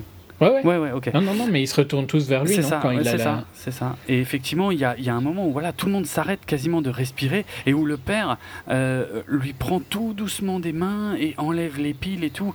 Et voilà. On sait même pas encore quel est le problème et, pourtant on a compris tout l'enjeu du film. Moi je trouve ça super important, très très malin en termes de narration. Euh, et c'est bah, fort quoi. Je veux dire, il y a quasiment pas un mot qui a été échangé, quelques-uns en langage des signes, mais j'ai déjà compris l'enjeu et j'ai déjà, il, il m'a déjà raconté deux trois autres choses aussi hein, quelque part parce que euh, si tu as fait attention au tout début du film quand on quand on voit euh, Reagan, enfin quand c'est un plan uniquement avec Reagan, le son le fond du son Est différent. et voilà, est légèrement différent des autres et, et- et j'ai tout de suite compris qu'elle était sourde en fait. Euh, alors ça m'a fait ça m'a fait sourire quand, quand, quand la femme à côté de moi l'a dit euh, seulement euh, un peu à peine plus tard sur le pont en fait. Elle l'a dit à son fils ah mais elle elle est sourde. Oui alors j'avais quelqu'un à côté de moi qui parlait pendant le film. Oui, ça m'a fait très peur au début, mais pour être franc, euh, il- Ça a été? Ouais, ça a été. Elle a, elle a- au final, elle a très peu parlé. Elle a un tout petit peu parlé là au début, et puis après, après je l'ai plus entendu. Euh, mais j'avoue que j'ai eu peur. J'ai eu peur dans. Parce que ça aurait été foireux. Oui, oui, ça a été foireux, ça aurait été foireux, et en plus, ça, ça aurait été encore un échec de ce système que je ne peux pas blairer au Kinépolis, qui m'oblige à choisir une place en fait sur l'écran quand j'a- quand j'achète mon ticket de cinéma, et, et j'ai choisi une place où il y avait personne à côté, et quand je suis arrivé dans la salle, il y avait cette femme assise à côté de moi qui n'était clairement pas à sa place en fait, alors qu'il y avait une place dingue. Ça, je, je déteste ça parce Mm. que. Ouais, ok, bon, toi dans ton cas. Parce que moi, parfois, il y a des gens qui rentrent après moi, tu vois, Ouais. et qui viennent s'asseoir, genre, juste derrière toi. S'il y, a, s'il y a personne dans la salle, pour moi, tu dois laisser un îlot autour des gens. Oui, j'essaye De- toujours aussi, oui, oui, oui. Neuf sièges, tu vois. Neuf, si- Trois ah ouais, devant. c'est précis. Les trois devant, les trois euh, où ils sont, Ouais. et euh, les trois derrière. quoi. Ouais. Ah mais ouais, tu, à la limite, beaucoup. tu vois, là, ouais, mais après, s'il y a plus de monde, tu, mais tu te mets pas devant quelqu'un ou derrière quelqu'un. C'est juste euh, la base. Ah quoi. non, ça, ouais. S'il y a assez de place dans le ciné, tu Ah vois. ouais. Et tu te mets pas à côté de quelqu'un non plus, Bah quoi. non. Hmm. tu laisses au moins un ou deux sièges d'écart. Mhm. Mais moi, quand c'est comme ça, parfois, je me rebouge moi-même. Ouais, bah j'y ai pensé. Je me suis dit, de toute façon, si elle continue à parler, euh, je, vais, je vais bouger moi. Et puis, tant pis. De toute façon, la, la salle était assez euh, vide pour que je puisse très bien aller ailleurs sans, sans déranger Mhm. personne. Mais bon.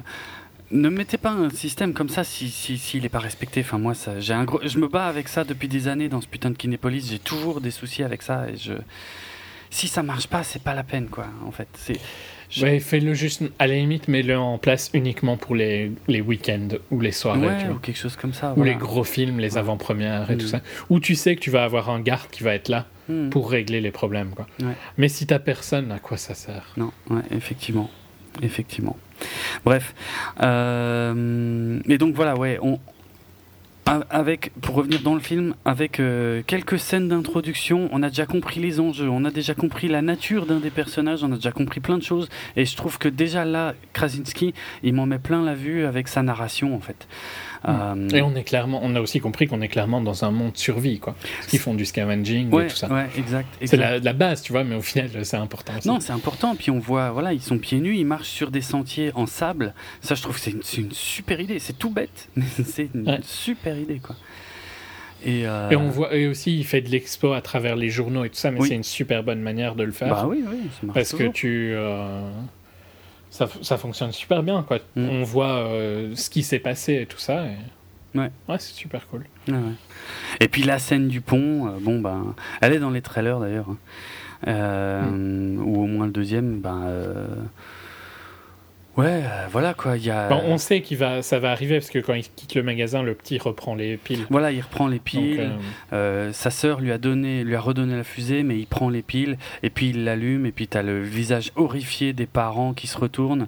La gamine Regan, elle, et forcément elle s'en rend, enfin Comprend elle pas, comprend en voyant le visage de ouais, ses elle parents. comprend, mais elle l'entend pas. Elle l'entend pas forcément. Et puis euh, on voit ce truc, enfin on le voit sans le voir, ce truc qui a l'air d'arriver, mais quasiment immédiatement et qui, en, qui Ouais. embarque le gosse. Voilà, c'est euh, boum, quoi. C'est radical, c'est Ouais. fait, c'est fini. Et on, on enchaîne tout de suite, quasiment un an après, en fait. ouais. Hmm. Un an après, et, et tu vois, rien que le fait de, de démarrer tout de suite sur, euh, sur la gamine,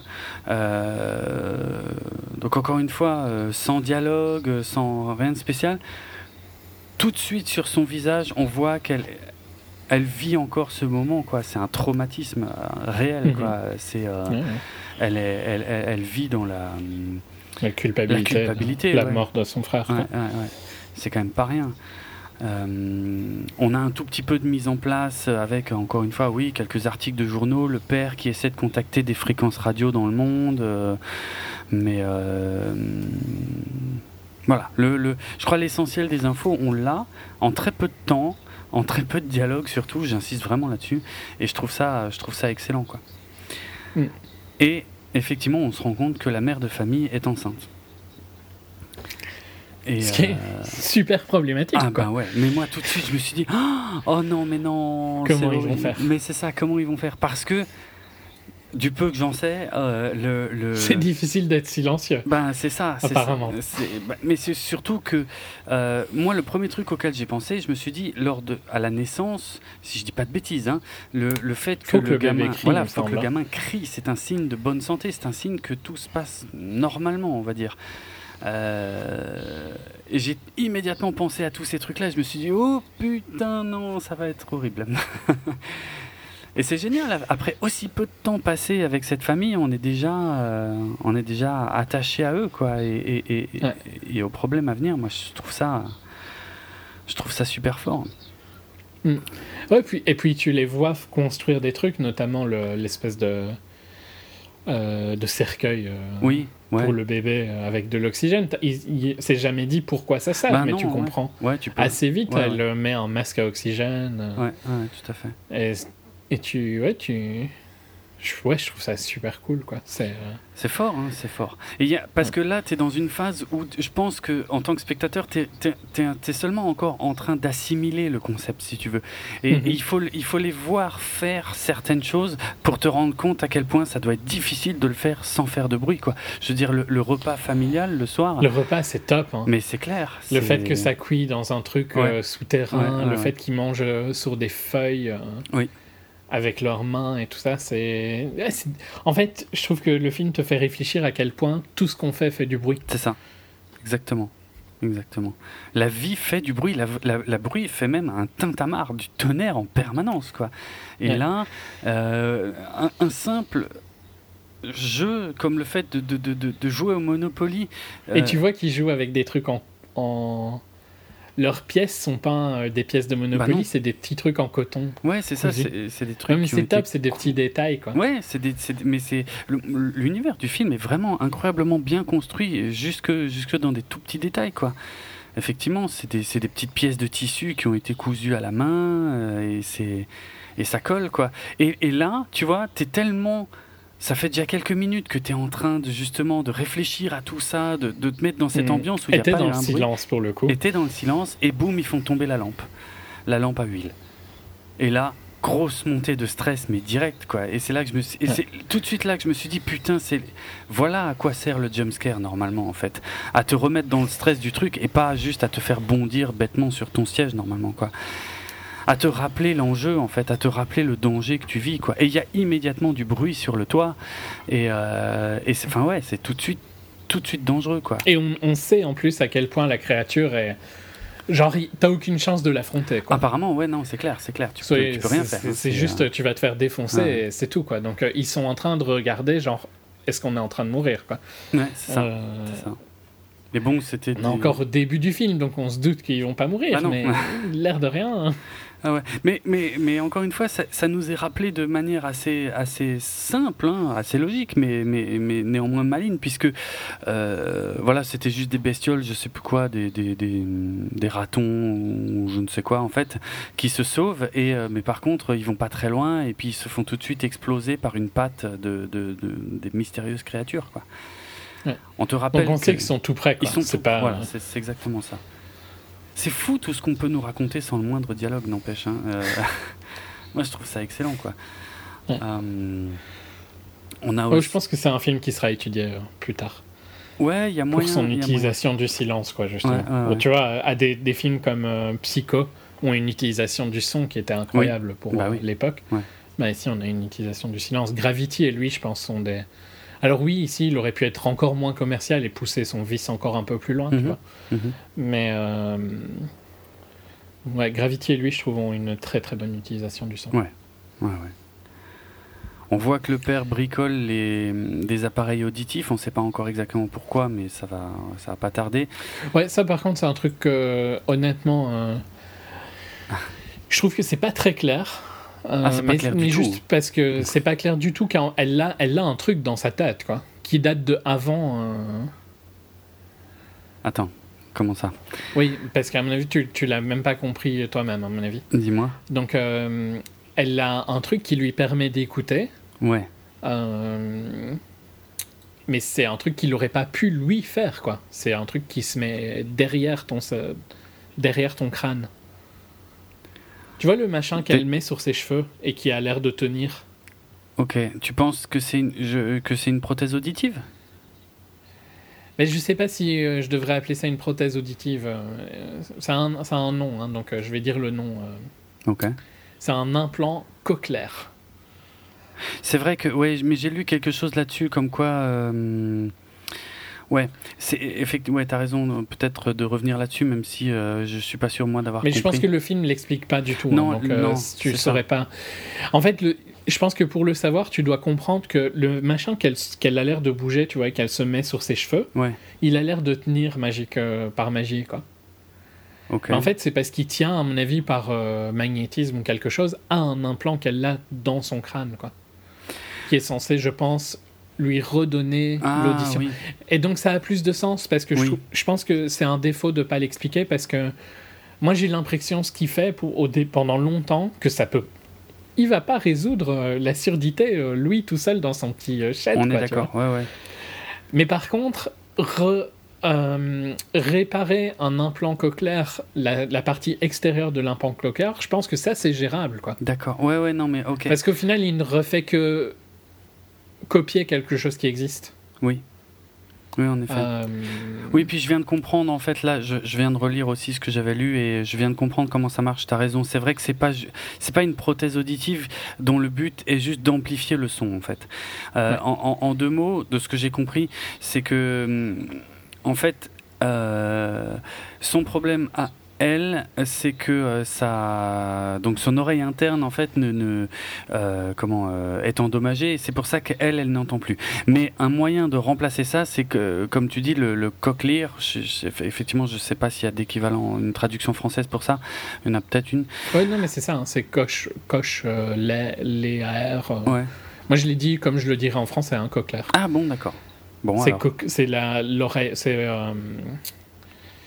c'est des électrodes qui sont passées, qui sont situées dans la cochlée.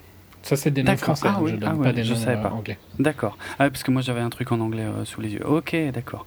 Donc en fait, le but de ce truc-là, c'est qu'en fait, ça va transformer le son en vibrations qui vont, euh, qui vont en, en tout cas, ces, ces vibrations vont être transmises euh, de manière, euh, enfin par les nerfs en fait, euh, au cerveau, qui va les interpréter comme du son du coup. Tu vois, Ouais, c'est une, c'est ça. voilà. hein. je pense que je l'ai pas trop mal expliqué comme ça. Euh, Non, non, non, c'est bien. Et c'est euh, la cochlée, c'est le truc qui ressemble à un escargot. Si t'as déjà vu une Oui. oreille interne. Oui. Moi, j'ai eu une opération de l'oreille, donc je sais un peu les trucs d'oreille. euh, Ah ok. C'est pour ça, peut-être que ça me choque moins, mais ouais, il y a le machin qui ressemble à escargot, c'est ça. Ok. Bon, effectivement, c'est vrai que c'est pas très bien expliqué dans le film. Euh, Bah, c'est pas expliqué du, du tout. tout, oui, oui. Donc, si tu sais pas que ces implants-là ressemblent à ça, t'as l'impression qu'il est en train de lui, de lui faire juste un appareil auditif. Mhm. Et ça, je trouve que c'est un peu bizarre parce que je pense que même par rapport, et je, je vais spoiler sur un- une des faiblesses du monstre, mais je pense que ça a plus de sens par rapport au fait qu'il y a des ondes de son cerveau qui doivent passer, tu vois, dans son truc. Oui. Enfin, à mon avis, il doit y avoir un truc plus compliqué que juste euh, un amplificateur de son, quoi, tu vois. Je suppose aussi, oui. Mais euh, Oui, parce que si, si, si le son est transformé en vibration pour, être, pour qu'elle soit transmise au cerveau qui les réinterprète comme du son, effectivement, il nous manque une partie de. Par rapport à ce qu'on voit à l'écran, en fait, ça suffit pas, quoi. et, et je trouve que ça a aussi plus de logique de la part de euh, donc euh, de Lee Hmm. de vouloir refaire quelque chose qui probablement marchait avant la catastrophe. C'est peut-être Elle ça, avait en fait. probablement cet implant, Ouais, tu vois, ouais, qui ouais. fonctionnait et qui a été cassé par, euh, je sais pas, un événement quelconque et qu'il essaye juste d'en reconstruire un, quoi. Mais Mm. il fait pas. Ouais, je trouve. Tu trouves pas que le côté qui fait un truc possible a plus de sens? Mais ouais, je, je pense que là, ça aurait pu, euh, ça aurait pu. Je sais pas, peut-être qu'il aurait. Ouais, je sais pas comment il aurait réussi à Je faire pas, sans hein. que ce soit lourd, quoi. Je vois pas comment, parce d'accord. que il aurait fallu qu'ils parlent de quelque chose que eux savent très bien depuis longtemps, tu vois. Ouais. Ce qui n'aurait Peut-être juste des plans, tu vois. Peut-être, ouais. Des plans plus clairs. Mm, ouais. Exact. Mais bon, soit. Euh, Euh, bon, la jolie Ça, c'est un truc que pour moi, si tu, à part si Oui. tu connais ces implants-là, ou si tu lis le wiki, tu sais pas le comprendre. Ça, je suis d'accord. Parce que moi, je l'avais pas compris comme ça, c'était pas clair. euh, Bah, c'était pas clair jusqu'à encore deux minutes, donc effectivement. Euh, non, mais ok, c'est bien, c'est bien d'avoir d'avoir éclairci ce point-là. Il y a euh, donc il y a cette jolie scène hein, où, euh, où Emily Blunt vient danser avec son mari euh, avec les écouteurs en fait, hein, et puis elle lui met un écouteur pour qu'il puisse. euh, C'est ah. top, hein, ça. C'est- là où tu vois Voilà. l'alchimie entre eux aussi. Ah hein. oui, c'est joli comme tout, puis c'est une idée simple et qui marche, qui marche super bien. Mais oui, et ça fait partie du, de ce que je reproche toujours au drame français. Mhm. Et ici, ok, on n'est pas sur un drame social, mais je trouve que l'être humain trouve une manière de se d'avoir de prendre du plaisir. Oui, tu vois. oui. Euh, et c'est ce que Ouais, je reproche au drame français, c'est que c'est tout le temps négatif, négatif, négatif. C'est Mhm. pas réaliste, c'est pas comme ça que les gens vivent. Ouais. Là, ils sont dans une situation pff, atroce, tu vois. Euh, le, le danger est omniprésent et tout ça, Ouais. Euh, mais ils arrivent à prendre des moments de plaisir et c'est ça. Un être humain fait ça, quoi. A besoin de Bah ça pour bien sûr. survivre. Bien sûr. Exact. Exact. Euh, ouais, je trouve que la scène est sublime. hein. Hmm. Euh, Pour, ouais, C'est, pour plein de raisons, quoi. C'est très tendre comme scène. c'est la seule chanson hein, qu'on entendra dans le film. C'est donc Ouais. une chanson de Neil Young dont je reparlerai euh, tout à l'heure, mais euh, voilà quoi. La fin. Euh, bah, un autre moment tout simple et tout bête et, et- et qui marche très bien aussi, je trouve, c'est le lendemain, elle, quand elle, euh, quand elle met un stéthoscope et, euh, sur son ventre et qu'elle écoute euh, le- les battements du cœur de, de son enfant, donc qui est sur le point de naître, puisqu'on on a vu hein, sur la calendrier, sur un calendrier que c'est vraiment, c'est vraiment pas Proche. loin, ouais. Et, et voilà, je, On voit aussi qu'ils sont en train de faire un- une cave. Une cave, c'est une cave. ouais, une genre de cave, Basement, ouais, c'est la cave. ouais, ouais, insonorisé. Plus ou moins. insonorisé, Ouais. ouais. Ben, du mieux qu'ils peuvent. Ouais, voilà, du mieux qu'ils peuvent, ouais. Euh, mais pour finir sur le, voilà, sur le lien avec son enfant, c'est que au-delà du, du fait que nous on sait qu'elle est enceinte, ça, euh, je sais pas comment dire ça, euh, ça humanise l'enfant qu'elle porte. Tu vois, ce n'est pas, c'est pas juste un ressort scénaristique. C'est dans cette scène, on l'entend, on, on entend littéralement ce qui fait de lui un être vivant. Donc, euh, on le, il devient un personnage en fait euh, du film à ce moment-là, quoi. Et encore une Mhm. fois, juste avec du son. C'est, euh, c'est tout bête, mais c'est, c'est, très bien pensé, quoi. Il y a un truc, je sais pas si toi ça t'a travaillé, mais c'est le, le fait que hum, euh, toutes les portes, par contre, sont tout le temps ouvertes, quoi. Euh, Ouais. Bon, c'est volontaire, hein, mais hum, je sais pas comment dire. euh, En fait, je, je me suis posé la question. Je me suis dit, mais putain, si tu fermais toutes les portes, effectivement, euh, quand tu fais un bruit à l'intérieur, alors ça s'entendrait peut-être pas à l'extérieur, mais d'un autre côté, C'est super bruyant d'ouvrir bah, une porte. ça, ouvrir et fermer les portes, en fait, ça fait, ça fait du bruit, mine de rien. Et parfois, euh, la porte, genre, euh, j'ai eu le cas où euh, la porte, il y a eu un courant d'air, la porte m'est partie des mains, tu vois, au bureau. Ah oui, Ça a oui. claqué, ça a fait vibrer la vitre. Ouais, euh, ouais, non, mais c'est. Super violent. C'est un, gros risque dont il se débarrasse euh, finalement euh, sans avoir à l'expliquer ni rien, mais il suffit que tu y réfléchisses un peu et finalement, ouais, c'est assez logique. Mhm. Une chose qui est établie d'ailleurs, enfin qui est établie, mais, mais je n'en ai eu la confirmation que dans le générique de fin, c'est que euh, cette maison est la leur en fait. Ils sont chez eux. Ouais. Euh, parce qu'on aurait, on aurait légitimement pu penser, étant dans du post-apo, que qui, qui, qui s'était installé là. quoi. Emménagé. Ah ouais. Et euh, non, c'est chez eux. Donc je, je pense que ça, ça répond aussi un peu à, à la question du, du pourquoi, pourquoi ils vont pas euh, aux cascades. Oui, pourquoi- mais en même temps, je te dirais qu'à partir du moment où elle sent euh, que. Genre, les, les jours avant de donner naissance, tu pourrais argumenter d'aller Oui. vivre dans la cascade. Oui, oui. Ouais. Ouais, non, tu. Si tu veux vraiment être logique, tu vois. Tu trouves pas? Oui, si, si, si la sécurité compte avant tout, ce qui est clairement ce qu'on essaie de nous vendre ici, euh, oui, Mais ça je paraît cherche très pas à niquer le film. hein, donc, non, non, euh, je suis d'accord. ouais, c'est pas. Après, C'est juste que tu pourrais rendre l'endroit où il va vivable pour donner naissance. ouais, c'est peut-être pas si simple que ça non plus, pour être franc. Peut-être pas, mais. C'est quand même ultra C'est quoi l'alternative Ah non, ouais, l'alternative, elle est moche, quoi. c'est sûr, c'est sûr. Euh, Parce que, ouais, au final, j'ai l'impression. Mais voilà, si, si, euh, si je règle tous les problèmes de, de comment. euh, Bah alors, il n'y a pas de film. hein. Donc, Ah oui, non, mais ça ça- peut pas fonctionner. quoi. Ouais, voilà. Euh, il faut bien qu'il y ait des soucis. Mais Ouais. disons que j'ai l'impression que l'insonorisation de, du, de la cave aurait peut-être dû être rushée, testée et tout ça, tu vois, pour voir si Ouais, elle marchait. ouais. Là, ils y vont un peu en live. Hein, quand... Alors, ok, ils sont quelques jours avant la due date. Donc, ils sont pris par surprise. Mhm. Mais perso, j'ai l'impression que tu devrais être prêt. Genre, euh, 10 jours avant ou 20 jours avant la due date, tu devrais te dire euh, ça peut arriver n'importe quand. Quoi. Oui. En principe, il me semble que les femmes enceintes et les... leurs euh, maris, euh, fiancés, copains, euh, ça, euh, partenaires, je vais dire, euh, ont un sac prévu. Quoi. Enfin, je sais bien que mon, un de mes collègues qui a eu un- une petite fille il n'y a pas longtemps, et un mois avant, le sac était toujours prêt pour aller à l'hôpital. quoi, Ouais, ouais. C'est bien. Donc, euh, il me semble que c'est normal, quoi. Donc, j'aurais l'impression d'avoir envie d'être plus préparé. Après, est-ce que c'est un manque de temps de pas avoir su préparer? C'est possible aussi. Mais le film me le montre pas, ça, Non. par contre. Donc, euh, comme dit, ce- en fait, tout ça, ça va être des éléments nécessaires pour la tension des scènes qui vont suivre. Donc, euh, Voilà. voilà.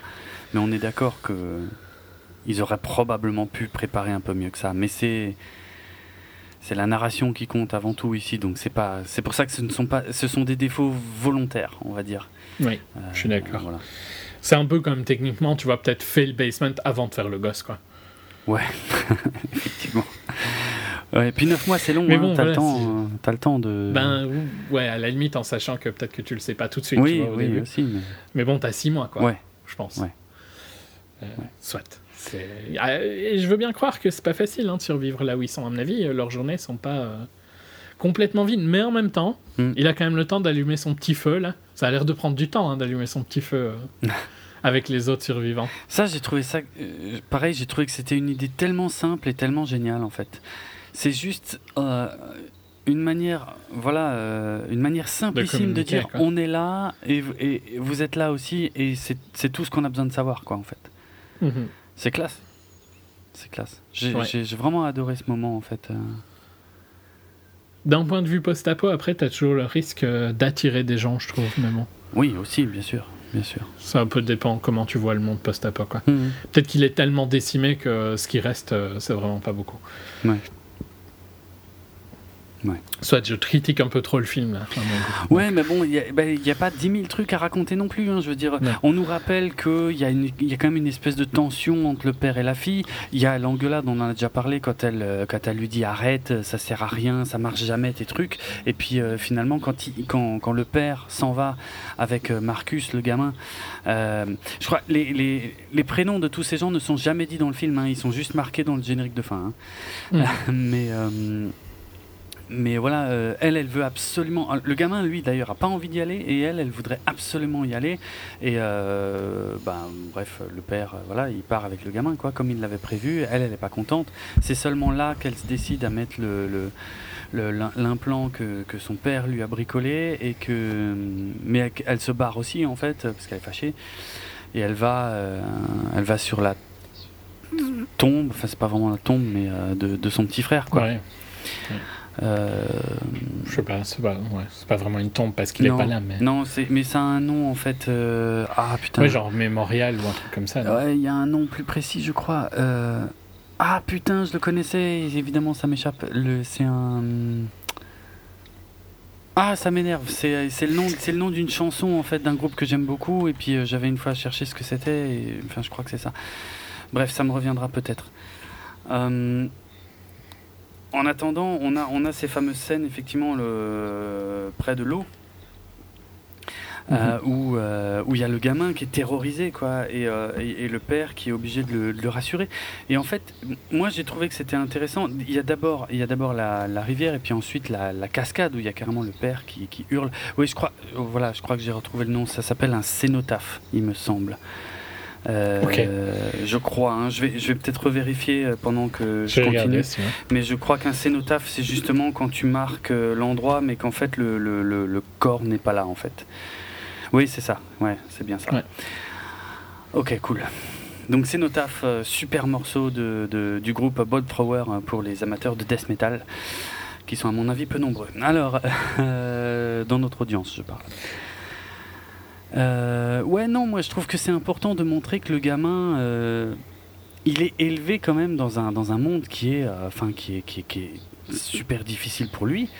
Et, euh, et, et ça me paraît logique qu'il ait un espèce de trauma par rapport à ça. Quoi. Je veux dire, le, le bruit égale danger, bon, bah, ça on est tous d'accord là-dessus, mais à, à tel point que pour lui ça devient un trauma parce que euh, c'est son père qui est obligé de lui dire Oh, mais tu sais, quand il y a du bruit autour, Là, on peut en faire, quoi. C'est, vas-y, fais-en un peu. Ça, tu verras, ça te fera du bien. Je- moi, je trouve que c'est super important ce qu'il fait pour équilibrer un peu son gamin, quoi. Ah oui, non, mais. Ma Mon reproche, c'est plus par rapport au fait qu'elle est enceinte et que. Peut-être que tu vois, tu utiliserais un peu plus ce truc-là, justement. Hmm.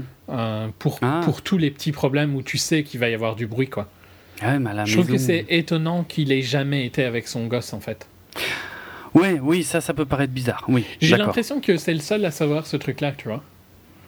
Ah, ça, ça Euh, j'ai pas eu l'impression, parce qu'il euh, il, il a quand même mis en place tout le système du feu d'artifice à la maison, euh, qui sert justement précisément à ça. Ouais, c'est vrai. Mais je sais pas, sais pas t'as pas l'impression que ça aurait pu être utilisé de manière. En fait, là, je trouve que c'est un peu utilisé parce qu'il va avoir besoin que le gosse utilise les feux d'artifice après. Probablement. Oui, oui. Mais je trouve que ça aurait pu être utilisé d'une manière plus organique. Mhm. Même si je suis d'accord avec toi que la première fois que ça- tu le vois dans la. Ouais, en fait, si tu regardes le film par rapport à sa structure jusque-là, c'est bien parce qu'il explique à son fils que ça peut lui faire du bien et tout ça. Donc, Mm. tout ça, je suis d'accord avec toi. Mm. Par contre, si tu regardes après avoir vu, bah, tu comprends qu'au final, elle est là, c'était principalement pour les feux d'artifice. Oui, bien sûr, c'est de la, de la mise en place, ouais, ouais. Mais, mais vu qu'il y a les deux, en fait, il y a les- pour, pour moi, il y a rien de choquant, c'est pas grave, quoi. Disons que j'aurais bien vu un qui soigne une blessure, tu vois, où euh, c'est difficile de pas crier Ah, là, ouais, ouais. un truc du style, tu vois. Le, le- le film n'est pas construit comme ça, c'est-à-dire que le problème, c'est que maintenant, le, le danger va. Il, en fait, euh, et le film ne parle pas vraiment de la vie quotidienne. Et moi, Non, je crois que j'ai tout le temps envie de voir de la vie quotidienne. C'est vrai. Euh, et je crois que toi, tu t'en fous plus. Donc, euh, parce que, voilà, euh, on se doute qu'on se rapproche d'une attaque ou de quelque chose, tu vois, surtout Voilà. qu'on a bien séparé les personnages. Et, euh, et globalement, toute la fin du film va être que sur une attaque. hein. Mm. On est sur un setting très simple, hein. une action, un lieu, un moment, enfin presque comme au théâtre, quoi. Donc, ouais, non, ça me gêne pas plus que ça, euh, pour être franc. Après, des débilités, il y en a, hein, je veux dire. euh, moi, tu vois, j'ai plus accroché euh, sur le fait que, euh, comment elle s'appelle, Evelyne, elle, quand elle remonte le linge, ouais, non, mais ça, c'est super dur parce que tu bah oui, c'est le, le clou, quoi. Bah, le clou, elle reste accrochée dans le clou et elle tire, elle tire, elle tire comme une dingue jusqu'à ce que le clou se redresse bien, quoi. Bon, moi, quand j'ai vu le clou redresser, j'étais horrifié. Ouais, ouais, ouais, c'est- J'ai tout de suite compris, mais c'est quelque part, ça veut dire que ça marche quand même, quoi. C'est bête, c'est un peu bête, mais mais c'est. c'est cliché un peu. Mais... Ouais, voilà, c'est un peu cliché, mais c'est finalement, on a tout de suite compris ce qu'on nous vend, quoi. Ouais, tout à fait. Parce que quelque part, ça aurait paru idiot. De toute façon, il, il passe régulièrement à cet endroit-là. Il fallait bien une explication pour qu'à un moment, il y a quelque chose qui se passe pas. C'est comme ça hein, que, que ça foire, en fait, ces, ces histoires-là. C'est qu'il y a une routine, et c'est le jour où la routine commence à s'emballer et à partir en couille que, en fait, euh, ben, tu maîtrises plus les éléments, quoi. Par contre, je me demande aussi comment, tu vois, il y a des petits détails, mais ils ont peint là où il faut marcher dans la maison. Oui. Oui Euh, mais comment ils ont trouvé ça sans faire de bruit? Ah, ça, effectivement. Après, sur un plancher qui craque, si tu appuies vraiment tout doucement, euh, tu peux Ouais, faire la différence entre un Tu peux, ouais, ouais, c'est Ouais. vrai. Je suis peux. c'est vrai, c'est pas faux. Mais ça prend du temps, je pense. hein. Et puis, euh, À mon avis, oui. et puis au niveau stress, ça doit être pas mal non plus. C'est clair. Ouais. Mais c'est euh, des petits trucs que tu penses pas, par contre, mais j'aime bien qu'il y ait ces empreintes-là et tout ça. Moi, j'ai trouvé ça génial aussi parce que c'est vrai, sur un plancher, il y a des endroits où ça craque et il y a des endroits où ça craque pas. Ouais. C'est logique et en fait, euh, c'est bien utilisé. Clairement. Euh, Oui. Bah ouais, mais de toute façon, maintenant, on va arriver dans la séquence d'action qui va jamais finir. quoi. Bah ouais, c'est ça, c'est ça. Bah, ah, Il reste plus grand chose. nous- Bah, il y a le, la vieille personne Voilà, avant. ouais, exactement, c'est ça. Il y a juste en guise d'introduction, euh, on a euh, les voisins. Euh, la femme est morte, l'homme n'arrive pas à se contenir malgré la présence du. du, du, du Par contre, c'est bizarre qu'elle soit là, je trouve, la femme. Quoique, non, en fait, ça a été établi que parfois ils laissent parce qu'ils ont laissé le raton laveur ou un truc du style. Oui, Mais ils ont pris le gosse, tu vois. oui, oui, je sais, c'est vrai, ouais. De toute façon, c'est pas clair de est-ce que est-ce qu'il chasse ou est-ce qu'il enfin est-ce qu'il mange ou est-ce qu'il tue juste pour le principe en fait ça ça n'est Ouais. jamais clairement établi. Euh, vu vu le vu l'intensité du danger, c'est plus que pour se nourrir de toute façon. Oui, c'est plus pour tuer, je ouais, pense. ouais. Mhm. Donc voilà, mais euh, ça permet de nous, en tout cas cette scène permet de nous vendre encore une fois le, le- le- le trauma du gosse qui est réel euh, et le danger euh, tout proche et voilà quoi. Et puis on, et puis là ça commence à s'emballer quoi. À la maison, ben il y a Evelyne qui perd les os, elle descend l'escalier et craque le pied en plein dedans quoi. Et c'est même pas. Mais le truc, c'est qu'elle fait pas de bruit. C'est ouf, ouais, et c'est impressionnant en fait. Ouais. Parce que euh, c'est juste que en prenant le pied, elle fait tomber un truc. Ouais, c'est ça, c'est ça. Mais elle fait pas de bruit Elle- d'avoir pris le clou. Elle-même, ouais, ouais, elle est tellement, euh, je pense, elle est tellement consciente du danger total que elle-même ne, ne- ne pousse pas, n'émet pas un seul son, quoi. Mais elle a fait tomber un objet, donc euh, c'est trop tard. Les bestioles sont dans la baraque, quoi. Et là, c'est une Ouais. séquence, mais moi, je trouve d'une tension folle, quoi. Où elle a des réflexes de Ouais. malade, parce que je veux dire, À fond. elle est, elle est, elle est en train, elle est, en- elle est sur un début de travail. Elle est en contraction. Elle est en contraction. Euh, elle a un pied transpercé. euh, Il y a une bestiole qui est dans la baraque. euh, et elle a quand même le réflexe d'aller chercher la, le- le- la minuterie et de, et de, Et de tourner les lampes. ouais. Oui, et de mettre les lampes Ah non, en les rouge. lampes, elle vient de les faire avant. Ouais, les lampes Attends. en rouge, elle le fait juste avant. ouais, ouais. Ça, j'ai Ouais, trouvé que c'était très bien aussi visuellement comme symbole de danger, Mhm. en fait. Euh, ça, ça sert bien la narration. Je veux dire, le père, même s'il est, il est en train de rentrer de toute façon, mais dès qu'il voit les lampes, même à une petite distance, il sait que voilà que c'est la merde, quoi. Ouais. C'est génial. C'est Ouais, génial. non, c'est. Puis visuellement, ça rend super bien. Ouais, ouais, exact. Mais. Ouais, le- et la violence de la bestiole quand euh, la minuterie euh, se Oh déclenche. là là, ouais, c'est. Ça fait flipper, hein. Ouais. Ça fait flipper. Mais ces, ces bestioles sont très réussies, je trouve, parce qu'elles sont. Il y a un malaise total euh, sur leur façon de se déplacer, en fait, qui est, euh, Mhm. qui est super étrange par rapport à. Parce qu'au début, je, je pensais que c'était genre des arachnoïdes ou un truc comme ça, alors qu'en fait, non, il n'y a que quatre membres. Ouais. Mais c'est. Mais ils sont un peu bizarres. Enfin, ils sont un peu comme des chiens au final. hein. Ouais, ouais, Non ouais. Mais c'est. Ouais. Mais en même temps, ils se lèvent, les, Oui. les, les pattes avancent, ont un plus de Il y a un côté. fonctionnalité qu'un chien. Ouais, il y a un côté humanoïde, il y a un côté. euh, ça mélange plusieurs trucs, mais ça marche bien parce que je. Enfin, c'est. Voilà, ça va dans le principe de. euh, on te mélange plusieurs choses qui n'ont rien à voir les unes avec les autres pour, pour rajouter au malaise, en fait. Euh, C'est-à-dire Mm. que même si on les voit pas bien, c'est on en voit suffisamment pour que ça nous inquiète et c'est c'est tout ce- ce dont on a besoin d'ailleurs hein, quand on voit le film. Ouais.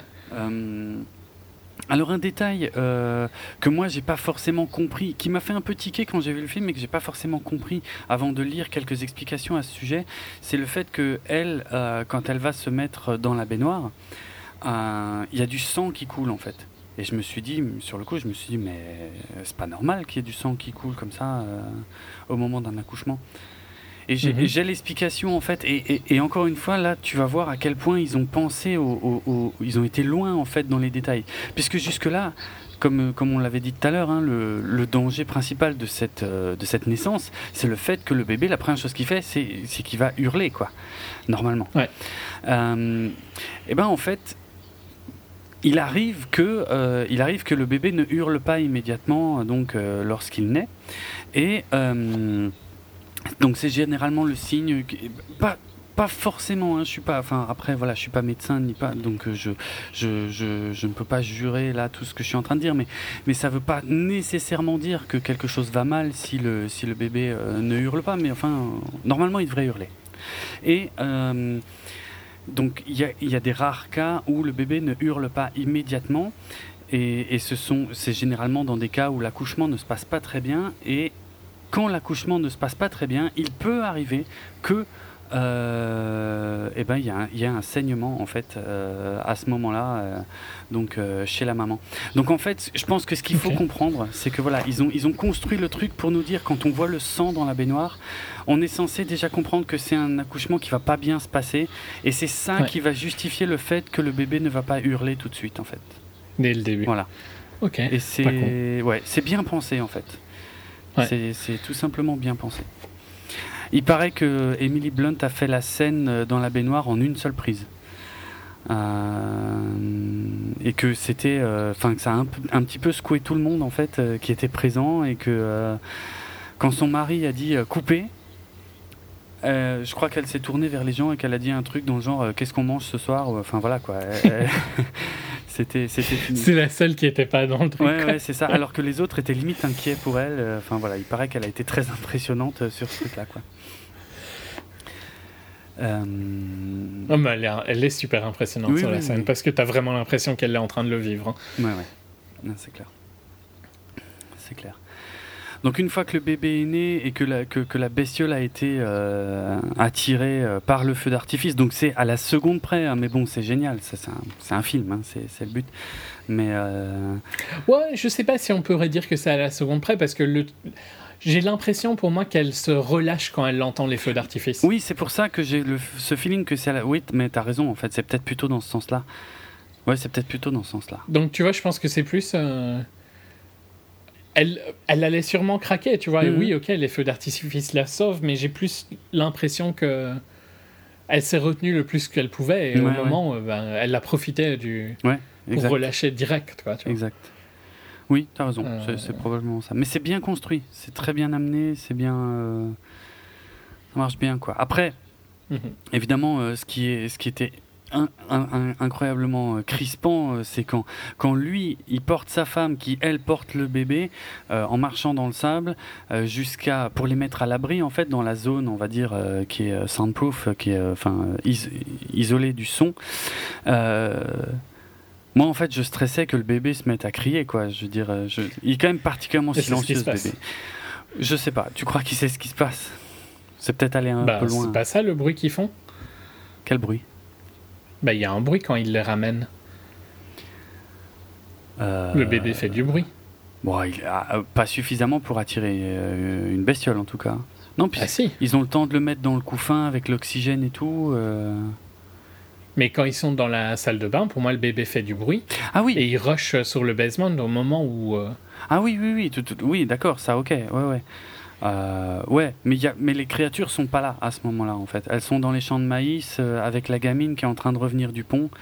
Euh, D'ailleurs, il y a cette scène aussi incroyablement stressante où la, où, où la bestiole est juste derrière la gamine et Mhm. elle forcément ne l'entend pas. Mais par contre, on a les prémices du, du bug là, du feedback du système audio en fait qui fait souffrir Ouais. la bestiole. Donc d'une scène stressante naît euh, une espèce de, de construction pour la suite aussi. Encore une fois, euh, Ouais, non, non, sans dialogue, juste ouais, visuellement, ouais. c'est pas mal amené quoi. clairement. Mais pour moi, ouais, quand ils sont en train de rentrer, pour moi, le- parce que les créatures euh, sont au-dessus de la maison, tu vois, quand ils sont en train de. Oui. Quand ils, ils vont dans la cave, Mm. et la créature d'ailleurs défonce la maison. Mm. Euh, et pour moi, c'est le bébé qui les a amenés là. Ouais, je sais pas, j'ai- moins cette impression là. Ok. Mais ok. ouais, Moi, j'ai l'impression que les créatures reviennent vers, euh, vers eux quand le bébé crie. Tu vois, il a juste le temps d'aller dans le- la cave. D'accord. Possible. hein. Franchement, je Soit. pas dire le contraire. Euh, bah là, en fait, les, les personnages sont séparés en deux groupes. On a, on a les deux enfants qui sont d'un côté, parce qu'il y a la, la gamine qui a retrouvé son frère euh, dans le champ. Euh, et en fait, eux, que- techniquement, ne savent pas si leurs parents sont en vie. Et le père, lui, quitte la cave pour essayer de retrouver le, bah, les gamins, quoi, qui- sans savoir si euh, s'ils sont en vie également, quoi. Et j'ai bien aimé Mm. le fait que l'un des premiers réflexes, c'était de, de, bah, de faire un feu sur le toit, même si euh, ça servira finalement à rien. C'était plus un prétexte en fait pour qu'il y ait la scène dans le silo, hein, en vrai. Mais, ouais, euh, ouais, clairement. mais c'est Non, mais c'est logique. Mais je pense que c'est aussi leur point de. Leur point de chute, quoi. ouais, ouais. Que c'est là où leur, pa- leur père leur a dit d'aller. Mhm. Euh, si je devais reprocher un petit truc, c'est. Euh, quand tu sors, tu vois l'état de la baraque, regarde que en- ta cave est en train de s'inonder. Oui, ouais, oui, oui, oui. Ça, ça, m'ennuie un peu. Encore une fois, il faut bien faire avancer le truc. mais je suis d'accord, hein, c'est pas de bol. mais dans l'urgence. Et il aurait juste coupé l'eau, quoi, tu vois, c'était bon. Ouais, je sais. Je sais. Bah, cette scène-là, pareil, pareil hein, moi je l'ai trouvé fantastique. c'est- C'est-à-dire que Emily Blunt, elle s'est endormie.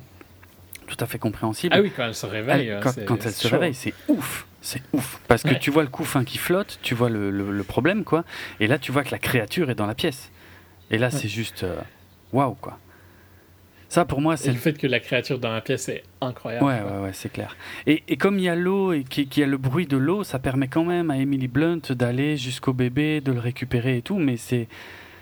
Oui, puis elle se cache derrière euh, une cascade. Ouais, ça c'est extraordinaire. Ça, j'avais quasiment l'image de Alien 3, tu sais, quand quand- quand il y a l'alien qui est juste à côté de Ripley.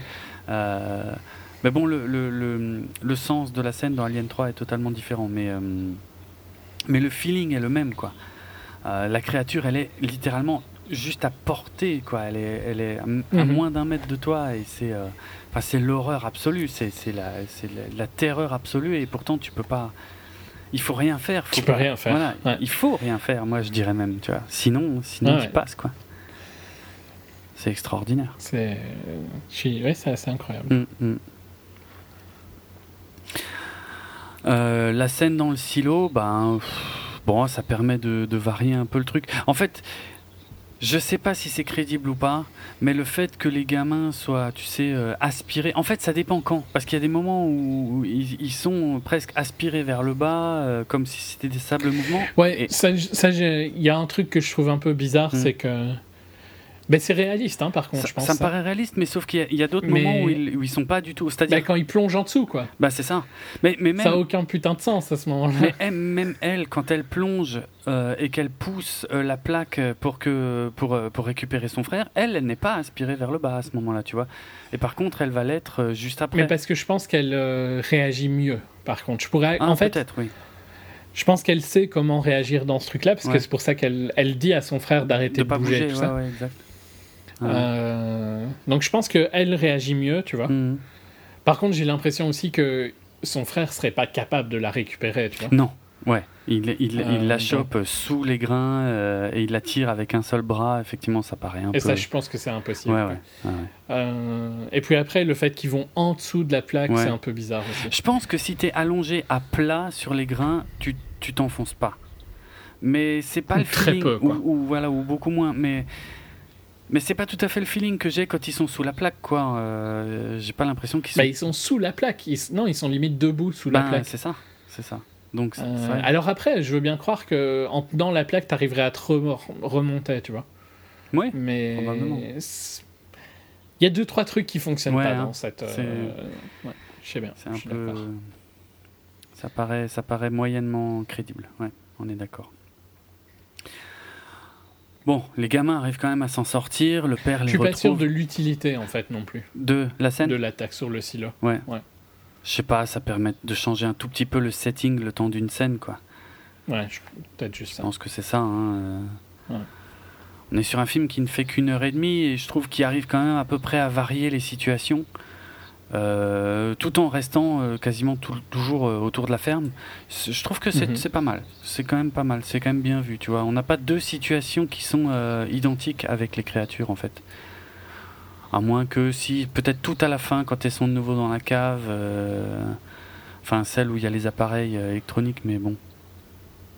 Il y a une différence à chaque fois en fait. C'est pas juste Ouais, la ouais. créature est là et machin. Il y a. Ouais, ouais, non. Ouais. Ouais, la, la scène euh, a un peu de tension, mais je- ouais, le, le, le Mace en lui-même euh, a une euh, a envie de faire ce qu'il a envie, quoi. Oui, Il un est petit pas peu. régulier. C'est comme le bouclier de Captain America. Il n'obéit pas aux lois de la physique. Exactement.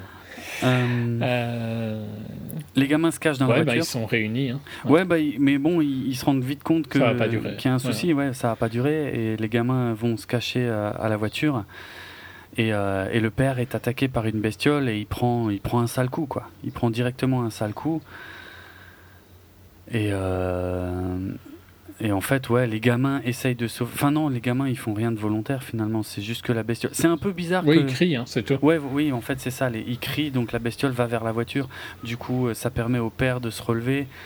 Et ce que, euh, ce que j'aime bien dans cette scène, enfin, ce que j'aime bien, c'est horrible, hein, parce que c'est- vraiment une scène difficile du coup. Mais Ouais. il essaye même pas, le père. Il sait qu'il a aucune chance, tu vois. Ouais, non, c'est clair. Dans la plupart des films, tu vois, euh, bien souvent, ce qui se passe, c'est que le- le- D'ailleurs, je trouve même un peu bizarre parce qu'il attaque la créature au début. il essaie de lui mettre un coup, mais ça a pas marché. Non, mais limite, ça marche. C'est pourquoi, tu vois Ça servait un peu à rien. L'énergie du Il désespoir. y va à la hache, quoi, Ouais, tu ouais, vois. je sais bien. C'est une hache spéciale, euh, je l'ai déjà vu dans, sur YouTube. C'est une hache de, des gens qui euh, sont pompiers pour, euh, dans les bois, D'accord, pour les, bois de- les feux de bois. d'accord. Euh, mais il n'y a pas de miracle. Non, non, c'est clair. Mais il a essayé, quoi. Qu'est-ce que tu veux qu'il fasse d'autre? Ouais, ok. Oui, mais en fait, tu vois, c'est marrant parce que tu dis ça et tu dis il essaye même pas juste après. Bah oui, parce que c'est bon, il, il a eu le rappel. Il a compris que. ok, Voilà, il a eu, vrai, il a eu le rappel Ouais, c'est vrai. c'est pas la peine Ouais. en fait. Je, moi, je veux bien croire que dans une situation d'urgence absolue comme possible. ça, où tu, Ton tu- adrénaline prend le. mais c'est ça, c'est ça. Et même si, si ça fait des années que toi-même, tu sais que ça marche pas et que tu et que probablement tu répètes à toute ta famille que c'est pas la peine. Je, je veux bien croire que tu veux que, que tu te dises sur le moment, euh, allez, je peux peut-être quand même Je essayer. tente. Tu vois, Ouais. c'est un peu l'énergie du désespoir. non. mais... Ouais, ouais. Hmm. Mais. Et là, mais par Ouais, contre, son, son cri euh, pour ré- réamener la créature sur lui, quand euh, les- ses, ses enfants sont dans le pick-up Mm. euh, et que Reagan lâche le, le frein à main pour que le pick-up avance. Mm. Ou peut-être pas, c'est peut-être pas le frein à main, peut-être qu'elle le met juste là en drive ou un Ouais, truc comme ça. ouais. Enfin, soit, c'est pas important. Euh, à mon avis, c'est plutôt en drive vu que ça doit être une automatique. Ouais.